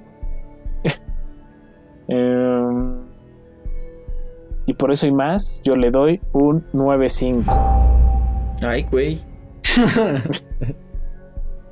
Sí, sí se vinieron muy alto. Este. Yo pues, le ¿qué iba a poner digo? 8, va a decir. Yo pensé que los dos le iban a poner como 8 o 9 o algo así. no, a mí sí me Este- gustó. Yo no estoy tan hate como Roberto. Ah, Yo aún creo en el amor. este. Pues no sé, o sea, trato de ser muy objetivo con la película, pero con esta en particular creo que me es muy difícil. Justamente porque junta los temas que más me gustan y cómo lo maneja. O, o sea, entiendo que al principio les haya parecido, eh, o sea, como que se hayan perdido, pero a mí me gusta mucho, de hecho, cómo empieza, o sea, cómo desde el primer momento te, te suelta el, el spoiler final, o sea, el primer momento que ves en la película es el momento que, que es el spoiler final, ¿no? mm. O sea, el que te da la vuelta de toda la película. Y justamente desde el principio, justam- justamente, justamente como empieza eh, enseñándote el cambio de cuerpo, pero no es tan obvio hasta que te lo dicen, ¿no? Entonces, eh, me gusta mucho la manera en la que está contada y, y también... Ah, tengo una muletilla con el justamente, maldita sea. Yo se las pegué, me di cuenta de eso el otro día. ¿Sí? Sí. De hecho, alguien Ah. más me lo hizo, me, dijo, oye, ya dicen en tu podcast justamente, ¿verdad? Le digo, justamente sí. Justamente A mí sí. una- A mí una vez una amiga que vio el podcast, creo que en el tercer capítulo me dijo, tienes la, la muletilla de justamente y yo así de maldita sea. Ahora, de ahora en adelante Pero vamos a decir este- precisamente. a, a mí me dijeron la de cómo y creo que como que sí la cambié. Ah. como que, como que sí la Justamente como que sí la cambié. Justamente. y este, me gusta mucho, y es algo que ya no dije de la música, pero como hay momentos en los que está así en su máximo esplendor y de la nada se calla. Pasan como tres o Ah, cuatro sí. veces y creo que la más obvia es con el marcador cuando desaparecen en el ocaso. Mm. Que, o sea, la música ya está así a tope, tope, tope y de repente se calla. Y eso me gusta mucho porque como que te corta el ritmo. No sé, siento que es muy oriental. Pero sí, o sea, me gustó es- Ah, no sé. es- esto de la película. Que aparte, justamente, que era lo que, lo, lo que le pregunté a este Roberto. Que por eso se lo pregunté. O sea, que la película parece que en vez de tener tres actos, que es lo que siempre nos dice, o al menos en la mayoría de las películas, que es como lo estándar, que siento que esta en particular tiene dos actos, o sea, así a simple vista, pero seguramente ya si te pones a analizarlo, deben ser tres, ¿no? Porque pues es como el estándar, me imagino. Pero sí, me gusta mucho cómo está contada y también lo que me gustó es que yo buscaba pretextos y a final de cuentas eh, me lo respondía la odiarla, misma dices. película. Sí, no quería amarla. Pero sí, la película te iba, te iba como llevando de la mano y resolviendo las mismas dudas que tenías. Entonces me gustó mucho y aparte yo soy muy fan de la cultura oriental, que no sea la china. Y mi calificación. Ajá. Es que Ahora los chinos, los Ahora chinos todos los son chinos que nos ven. no, pero en general los chinos son como que más. Como que no tienen la misma educación que los coreanos y los japoneses. Son como que más respetuosos los coreanos y los japoneses. Y los chinos son un poco más al, al ahí se va. Pero bueno, ese es otro tema aparte. Eh, mi calificación. Ah, no quiero otro decirla en podcast, voz alta. No lo quiero decir en voz alta. Pero. Es que no me acuerdo. 9.99. No me acuerdo cuánto le puse a Interestelar.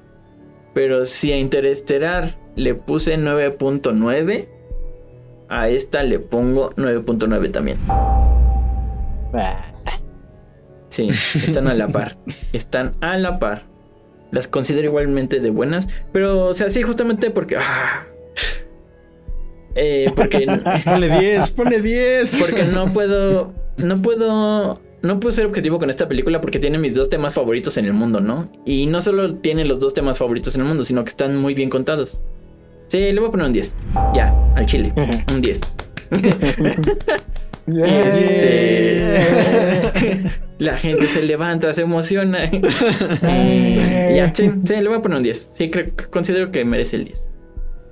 Y pues ya, eso fue todo en Ahora- el capítulo de No, hoy. no es cierto.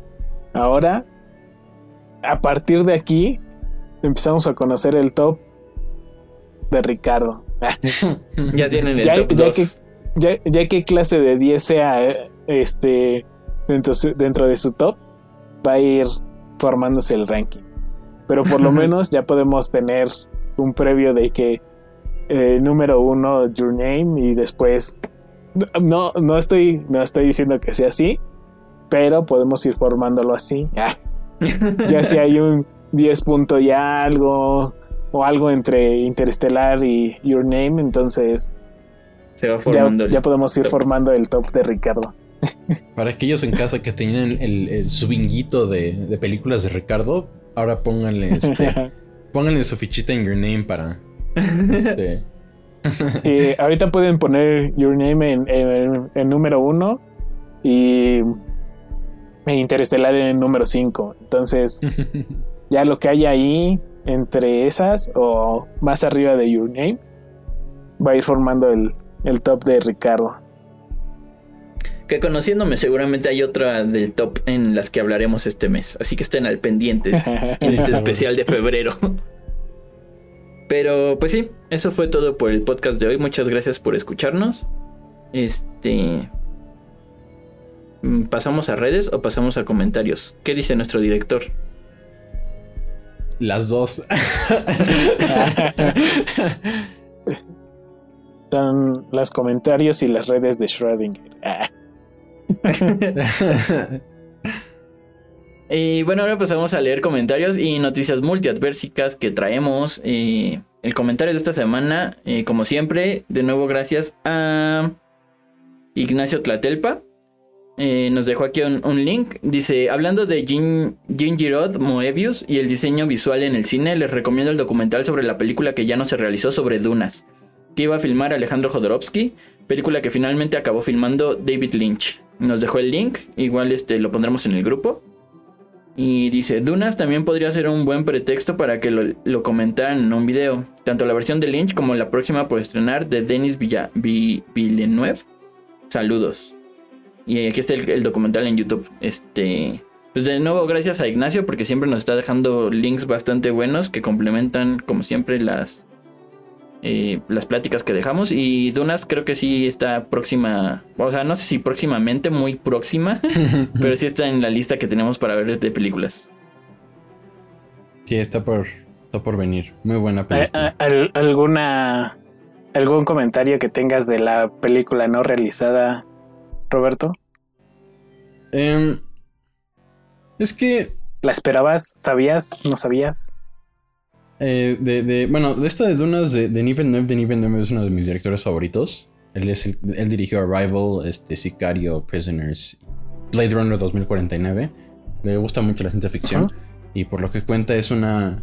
es un passion project, ¿no? Como le dicen, es, es, su, es su proyecto sueño, porque él es fan de donas desde que es, desde que es joven, ¿no? Desde, Pero- desde que es un teenager. Pero de la de Jodorowsky.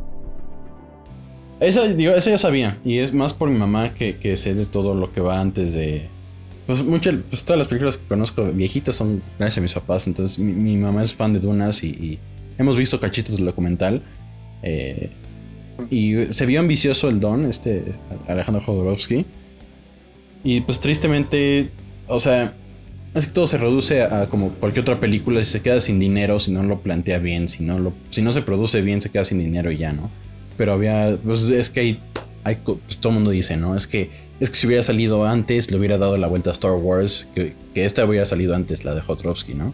Este, y que de ahí. George Lucas sacó inspiración también y, y dices, bueno, pero Eh. como, como bien dijiste una vez, Us, en un capítulo, ya no me acuerdo en cuál, el chiste es de que no lo hizo, ¿no?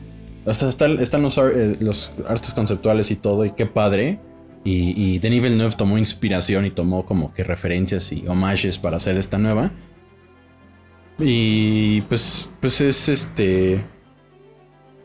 Pues se va a quedar como esa película que, eh, pues, que no se hizo. Y se- será famosa por eso, porque no se hizo. Pero creo. Creo que difícilmente se hubiera hecho con éxito. ¿Me explico? Sí. Eh, entonces. Pensé que ibas a decir, como Us dijo alguna vez en un capítulo, por dos. No, no es, es como, que. ay, híjole. No, ya no vamos a decir por dos. Nada más- nada más, este. Después de estos tantos Les voy a cobrar capítulos. derecho. este, Ah. no, no, lo dije como tres veces y ya. y ya. Pero acuérdate que esto ya es permanencia. Porque está en el internet para siempre y se repite tantas veces. Este. Pero a ver qué tal está Se, la. se- se repite tres mil veces como, como las reproducciones que tiene nuestro capítulo de El planeta de los simios. Tan, tan, tan. Como tres mil. Quisiera, como- quisiéramos saber dónde está puesto para ver qué están diciendo. sí. En un grupo de fanáticos de plan- del planeta de los simios, ¿no? O, o quién sabe. O, Ah, no, pero no sé, o sea, yo, yo me, yo me puse a pensar, pero, o sea, no hablamos mal de la película. De hecho, a los tres nos super encantó, ¿no? Sí, y, y- Sí. y justo, justo lo que lo que aquí decía en casa es de que igual y pegó tanto porque fue creo que la única película en nuestro podcast que ninguno de los tres había visto. Ah, Entonces fue como que una reacción genuina y eso es lo que quiere el espectador. no, ahí cuéntenos por qué les gustó tiene tanto. sentido. Este, y obviamente para hacer seguir, pues seguir haciendo podcasts así. Desde el contenido hasta cómo aquí su servidor y amigo lo edita. Este. Que por cierto, Dani, Dani Almaraz, este, nuestra fan, me escribió y dice que le dio mucha risa el capítulo pasado. Por las caras que, que ustedes dos hacen cuando digo blasfemias. Ah, Este, justamente eso iba a decir. Sí. e- Eso iba a decir que, que justamente Dani me, me dijo así como de ¿qué onda con tu cara? Y con la de Uziel de OMG. y me dio mucha risa que, que, que le pusiste el zoom. Y me reí un buen rato. Sí. No sé por qué yo en, la- en mi cabeza le puse la canción de, de, Dragon Ball de En ese momento sintió miedo.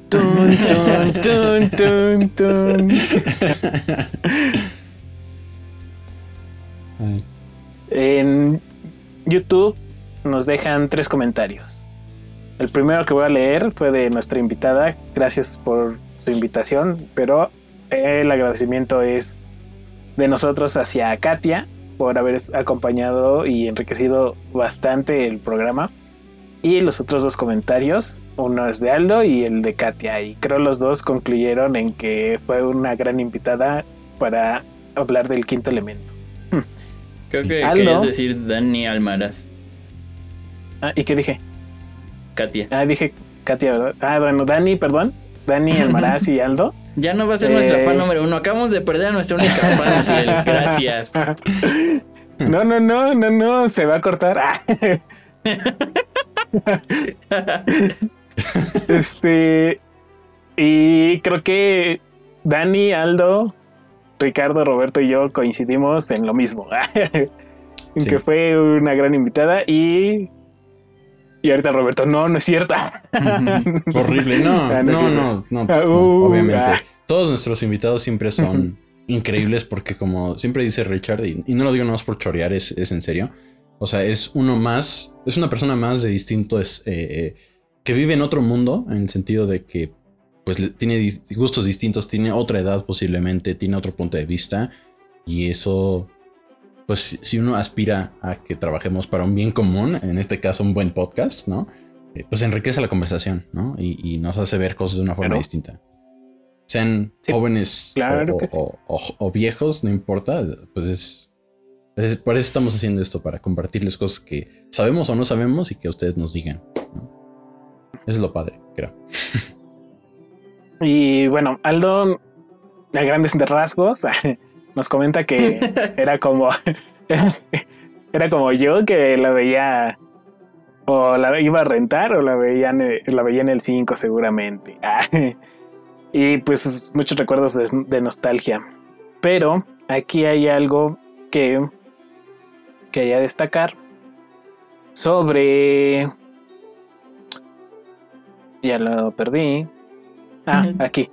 Más era como la pregunta que habíamos planteado. Y es eh, el postdata que pone. La historia se desarrolla en tan solo un par de horas, que era el tiempo que tenían para detener el, el rayo, Rayo. pone, dice, el rayo maligno, Sí. que atentaba contra el único y más importante planeta de la galaxia. Este, y sí es cierto, creo que creo que cuando preguntamos perdimos de vista que al principio cuando ven que están en riesgo, dicen, ay, tienen como cinco horas o no sé cuánto. No, pero le, Y- le dan un reloj, ¿no? Hay un contador que tiene, ya no me acuerdo quién lo tiene. No sé si lo tiene Bruce Willis o el padrecito. Ajá. Sí, ¿no? Ah, sí, también. Y nosotros, ¿no? Que quién sabe cuánto tiempo le dábamos. Le dijimos medio mes, ¿no? Algo así. Sí, casi, Sí, casi, ya casi. semanas. Híjole. y nos manda muchos saludos. Y Dani eh, justamente tiene una posición, una postura muy similar a, a la de Katia con respecto a que es una película muy vanguardista por la cuestión de de, de, de- de inclusión. Y La inclusión, sí, ajá. sí. Y sí, es. cierto. ah. y Y- creo que y por dos. más que nada, y por dos, ¿no? Y creo que se debe más que nada por esta perspectiva de. de mm, ay, ¿Cómo se llama el director? De Luc Besson. ¿Besson? ¿Cómo era? Roberto, aquí Roberto va a poner. Va a poner. va, va, va a, va a encimar el nombre ah, con su voz, porque yo no lo sé. No, eh, digo, es, es Luc Besson, pero es en francés es como que se pronuncia con Z, Luc Besson. Y, pero, bah, sí, lo dijiste bien. y este, Pero, pero entendimos a quién te refieres. Eh, bueno. y, y, y lo que me, me gustó del comentario es esto, de que mm, el, ¿cómo se llama? El que era como locutor. Ah, se me olvidó su nombre. Ay, del... Y es que justamente lo... A ver, déjalo ver. Y dice... Ah, lo- "Un ah, hombre Ruby Rose, ¿no? que ah, Ajá. Ah. Ah. Y que dice que es como un, es un tanto vanguardista precisamente por eso. Porque es negro, es queer y hetero. Y que es una mezcla eh, un tanto extraña. Y dice que el resto de su, de su, de sus, de su equipo es como de eso, mamona. Y aquí en- entre, entre asteriscos pone insertar GIF de RuPaul de RuPaul. chasqueando los dedos. RuPaul, Sí. eso mamona. Ah. Sí, RuPaul. Y sí, también- la película. También nos Creo que manda aquí el único saludos. que no conoce a RuPaul es Suciel. No, sí, lo peor es que sí. Hasta vi la versión mexicana de La Draga más Draga. La más Draga. No le digas. A, a, a Dani Almaraz le encanta la draga más, más draga. La, la más Draga. Sí. Próximamente, ciencia ficción y draga. Ah, y drag queens. Ah, no estaría mal. Hay que buscar. Y muchos saludos. Me imagino un equipo así, me, me imagino un equipo de, de drag queens, pero así como los, los Power Rangers o algo así. y aparte queda, queda perfecto. O sea, Así todas así chasqueando los dedos. eh. Y justamente los, los destellos, psh, las explosiones detrás. Sí. sí. y pues muchas gracias Dani, Aldo y Katia por comentarnos siempre en, en nuestros videos de Multiadversus. ¿Alguna Sí. noticia que traigan, muchachos? Sí. Mm. Oh. No. A ver. Este. eh, Me imaginé, ahora me imaginé a Roberto así trajeado. De repente se ve un, un logo de un mundo y empiezan las noticias. Sí, así es, Uciel. Tenemos la noticia de. este. No, bueno. um, igual, de nuevo, tenemos de conversación pocas noticias. Este. Todo el internet, pese a que hasta hace unos días conocían a estos dos personajes, ya tomaron bandos en la pelea, por lo menos de este, de este año, entre Godzilla y King Kong, ¿no? Entonces, a ver, y nos vamos rápido. Nadie los va a juzgar. Nada más yo, ¿no? no es cierto. Este. De Uciel. esto depende nuestra Ah, amistad. Sí, eh, no, no es cierto, no es cierto. Este, Uciel, ¿usted qué equipo es? ¿Team Godzilla o Team Kong? Yo soy nuevo. Ah. este. mm, ay. Híjole. Este. híjole. No sé. bueno, en lo es que, usted piensa, yo voy a contar mi postura.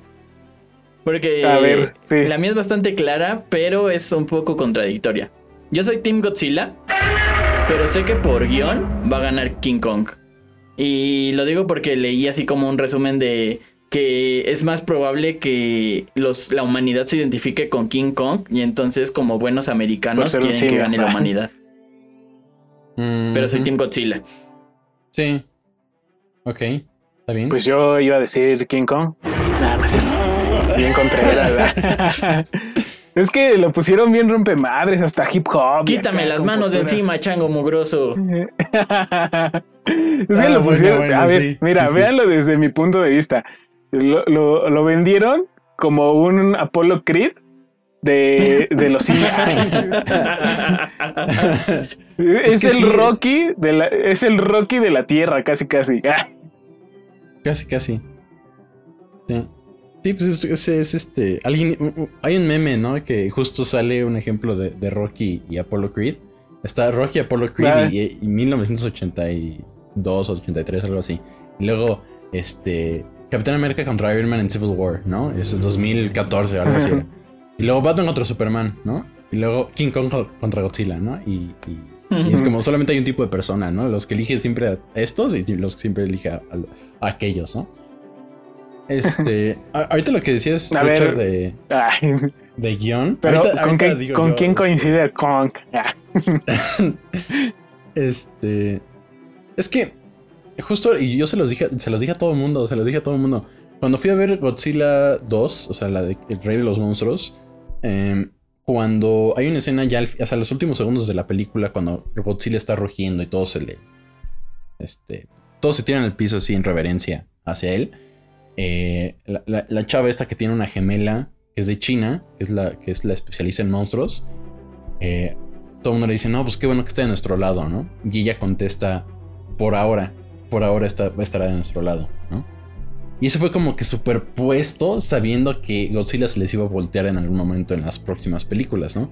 Y ya había el rumor de que King Kong se iba a pelear contra Godzilla en alguna de las películas. Y pues, sal, que, pues, brincámonos al, al- a la escena post créditos y sale el mural de King Kong y Godzilla. Y pues ahí ven a Roberto como niño chiquito pataleando en su asiento, ¿no? Así como, ¡ay, no! Este. Pero es como dice Richard, pues sí, por lo, por lo de guion, Godzilla ya ha tenido dos películas protagónicas. Es muy probable que sea el malo. Pero lo que les decía en la semana, yo no creo que sea Godzilla. Y aquí empiezan las teorías, ¿no? Ah, Este, sí. Yo creo que es Mechagodzilla. El Godzilla que Sí, estamos sí, viendo. ¿no? Pero de nuevo, eso es. O sea, si lo ponen eso pensando en guion, sería como que medio. ah, ¿No? A menos de que tengan una muy buena razón por la cual Godzilla esté escondido o no sé. Quién sabe dónde esté. Pero. Pero bueno. Luego también hay un grupo Pero Pero, pero tú no has contestado tu propia pregunta. Ah, sí, va, es que eso. Eh, hay, hay un análisis de un ocioso igual que yo que se puso a analizar las fortalezas y, y- y, o sea, los pros y contras que tienen ambos monstruos, ¿no? Y todo el mundo dice, no, pues es que Godzilla, Godzilla, pues es un dios casi casi, ¿no? Nomás que vuelto reptil tiene su... ¿Cómo se llama? Su, su rayo eh, atómico, Rayo. ¿no? Tu rayo láser. Su rayo, la- sí, ¿no? Este... Y ya, ¿no? King Kong, ¿qué? Pues es un mono. Sin embargo... Tiene un es- hacha. eh, eh, bueno, Como añade- la Stonebreaker de, es como la Stormbreaker. Pero independientemente del hacha, o sea, King Kong hasta salta. ¿No? Y-. Y, Tiene más movilidad. golpes de, de así de nivel de Apollo Creed y Rocky, ¿no? Entonces ahí se la ¿No? llevan, ¿no? Ento- y- Mira, yo voy a citar a alguien. Y no he visto la 2, pero me dijeron que si Godzilla madre a Ghidorah, entonces puede con lo que sea. claro. Sí, sí, claro. Pero, a- again, o sea, yo, yo soy Team, yo soy team Godzilla. ¿no? Y Godzilla pues, es Godzilla. Y de hecho, en cuanto a, a línea de tiempo de quién conocí primero de chiquito, fue a Godzilla. Porque yo vi la de los noventas y luego de ahí pues me interesé en Godzilla. No tanto como otras personas, pero sí me interesó mucho. Y luego Pero sí más obviamente- que nosotros dos. no, no, no, yo, no sé, man, yo no sé. Este, y luego llegó 2006 o 2007, 2006 que salió la King Kong de Peter Jackson y dije, "Oh, por Dios, es King Kong", ¿no? Y me encantó King Kong de chiquito. Entonces, yo soy Team Godzilla, pero estoy con- muy consciente de que si gana Kong, pues, pues, lo valido, pues, ¿no? O sea, no me molesta. este, Yo creo que por complacer a todos van a hacer eso que dices. O sea, no va a ganar ninguno y va a llegar un tercer, este, malvado. sí, Y van a unir fuerzas. así es. Y se va a escuchar como entra la mujer maravilla. Tuturu.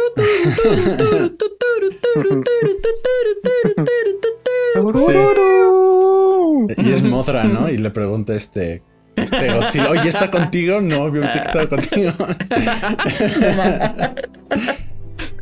sí, porque Ay, sí me lo. Eso, esa es también otra teoría que Mothra dejó un huevito, entonces va a revivir. Bueno, va a ser la hija o, o hijo de Mothra.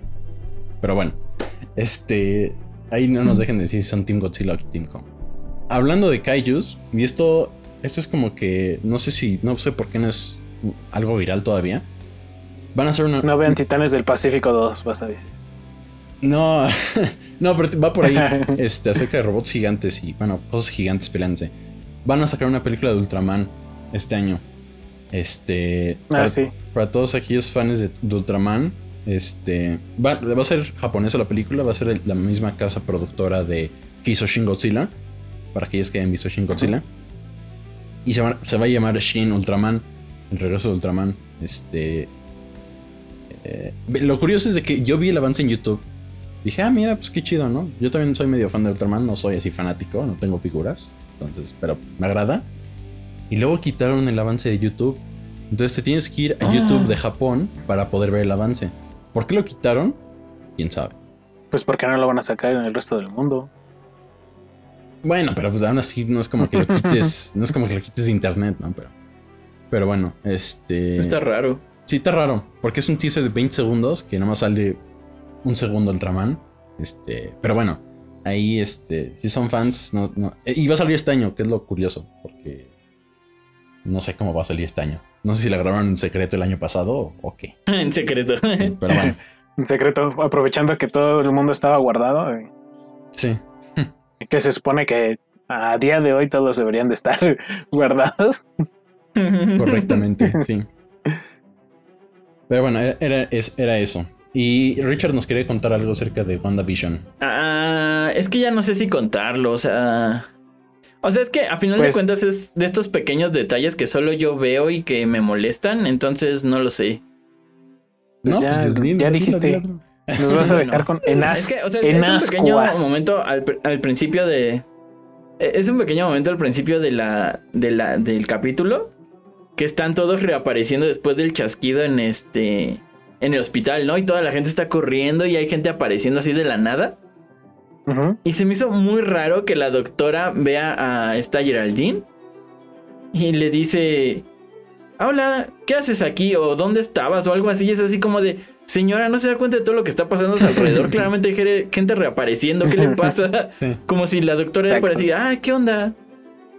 O sea, y aparte la, la doctora estaba ahí porque ella fue la que le dijo que su madre murió hace tiempo, ¿no? Entonces se me hizo súper Ah. raro eh, la actitud de la doctora.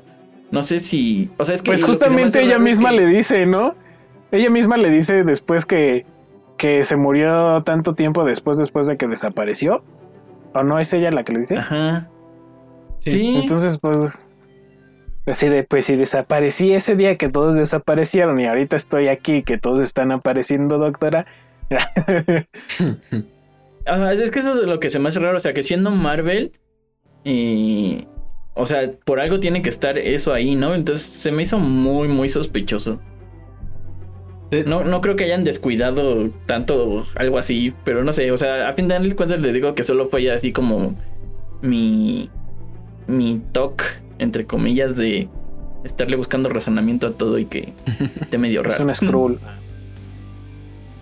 Es un Pero Skrull. siento, ah, o sea, ya re- retomando lo del capítulo en general, siento que como que esto ya está abriendo un nuevo mundo de todo lo que pasó después de Endgame. Siento que ya van a empezar como a develar muchas cosas.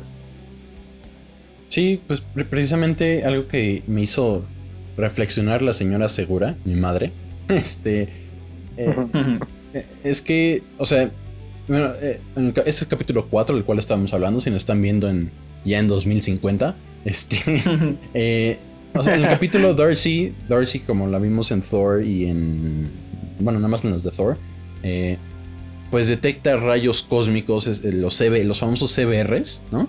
Este, que son Cosmic Beam Rays o algo así significan, pero son cósmicos, ¿no?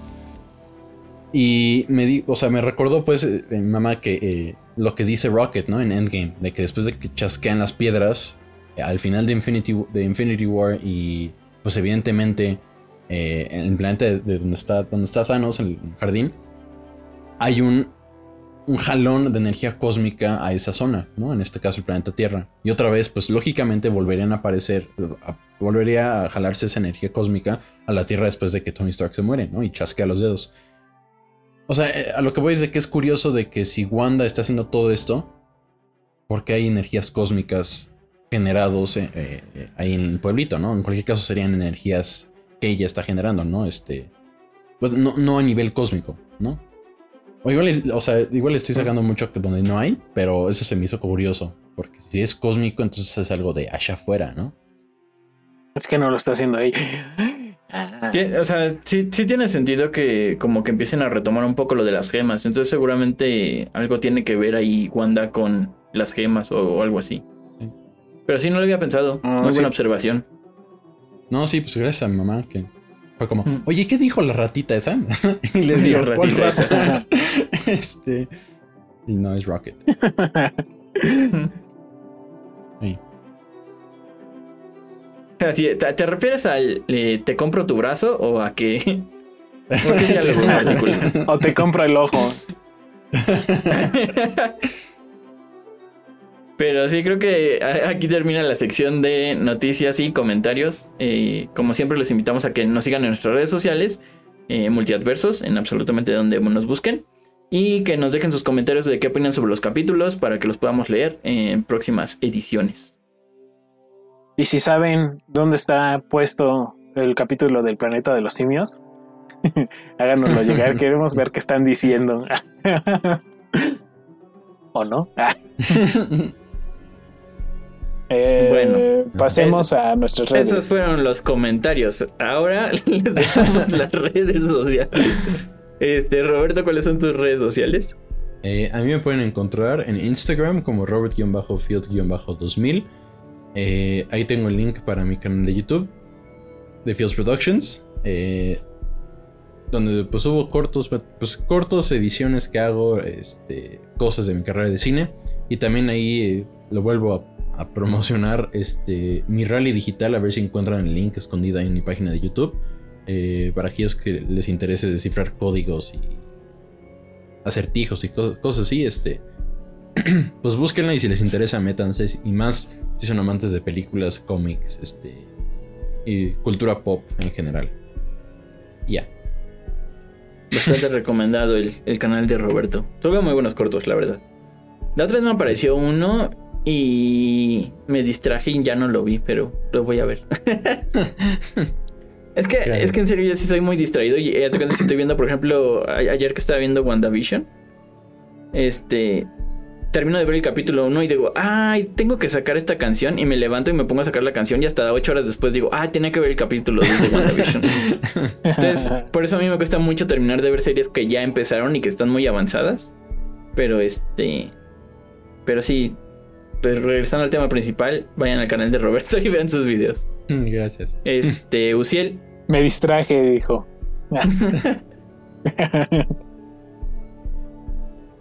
¿Quién yo? ¿Me hablas a mí? ¿quién? ¿Quién yo? Sí. Ah, no, el otro es el. Este, repente, este, a mí sí, en claro. Instagram. Ah, eh, sí, y te, te paso al otro cielo. Ah, me pueden encontrar, encontrar en Instagram como arroba iu.hv y nada más. No hay mucho que decir que ya, ya he dicho antes. Entonces, seguimos Pero en las hay- mismas. Ah, Hay gente que, hay gente que, no- que esta es la primera vez que escucha el capítulo Uciel, así que infórmales ah, que pues subes. es que es incentivo para que vean los demás. Este, fotografía, un poco de diseño, un poco de ilustración, poco de. Yo sigo esperando tu arte digital, ¿eh? Pues deja que me dé tiempo. Dice, yo también. Yo también sigo esperando tener tiempo. Pero ahí va, ahí va, ahí va. Ok. Eh, a mí me pueden encontrar como Dark Steel Turilli en absolutamente todas las redes sociales: Facebook, Instagram, YouTube, este, Spotify.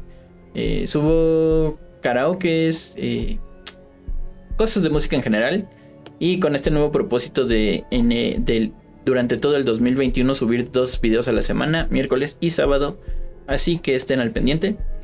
Y síganos a todos nosotros en Multi-Adversos en Facebook, Instagram, YouTube. Y si pueden, síganos en el grupo de Facebook porque estaremos compartiendo cosas para complementar los capítulos y se pueden enterar y comentar directamente. Y pues gracias Y, por eh, ver. Igual ahí no olviden comentarnos si tienen como alguna película que quieran que platiquemos, Sí. eh, noticias, lo que sea. Los estaremos leyendo. Sobre todo yo que soy ahora el oficialmente encargado de las redes sociales.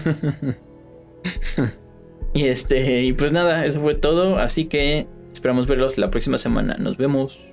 Bye. Bye.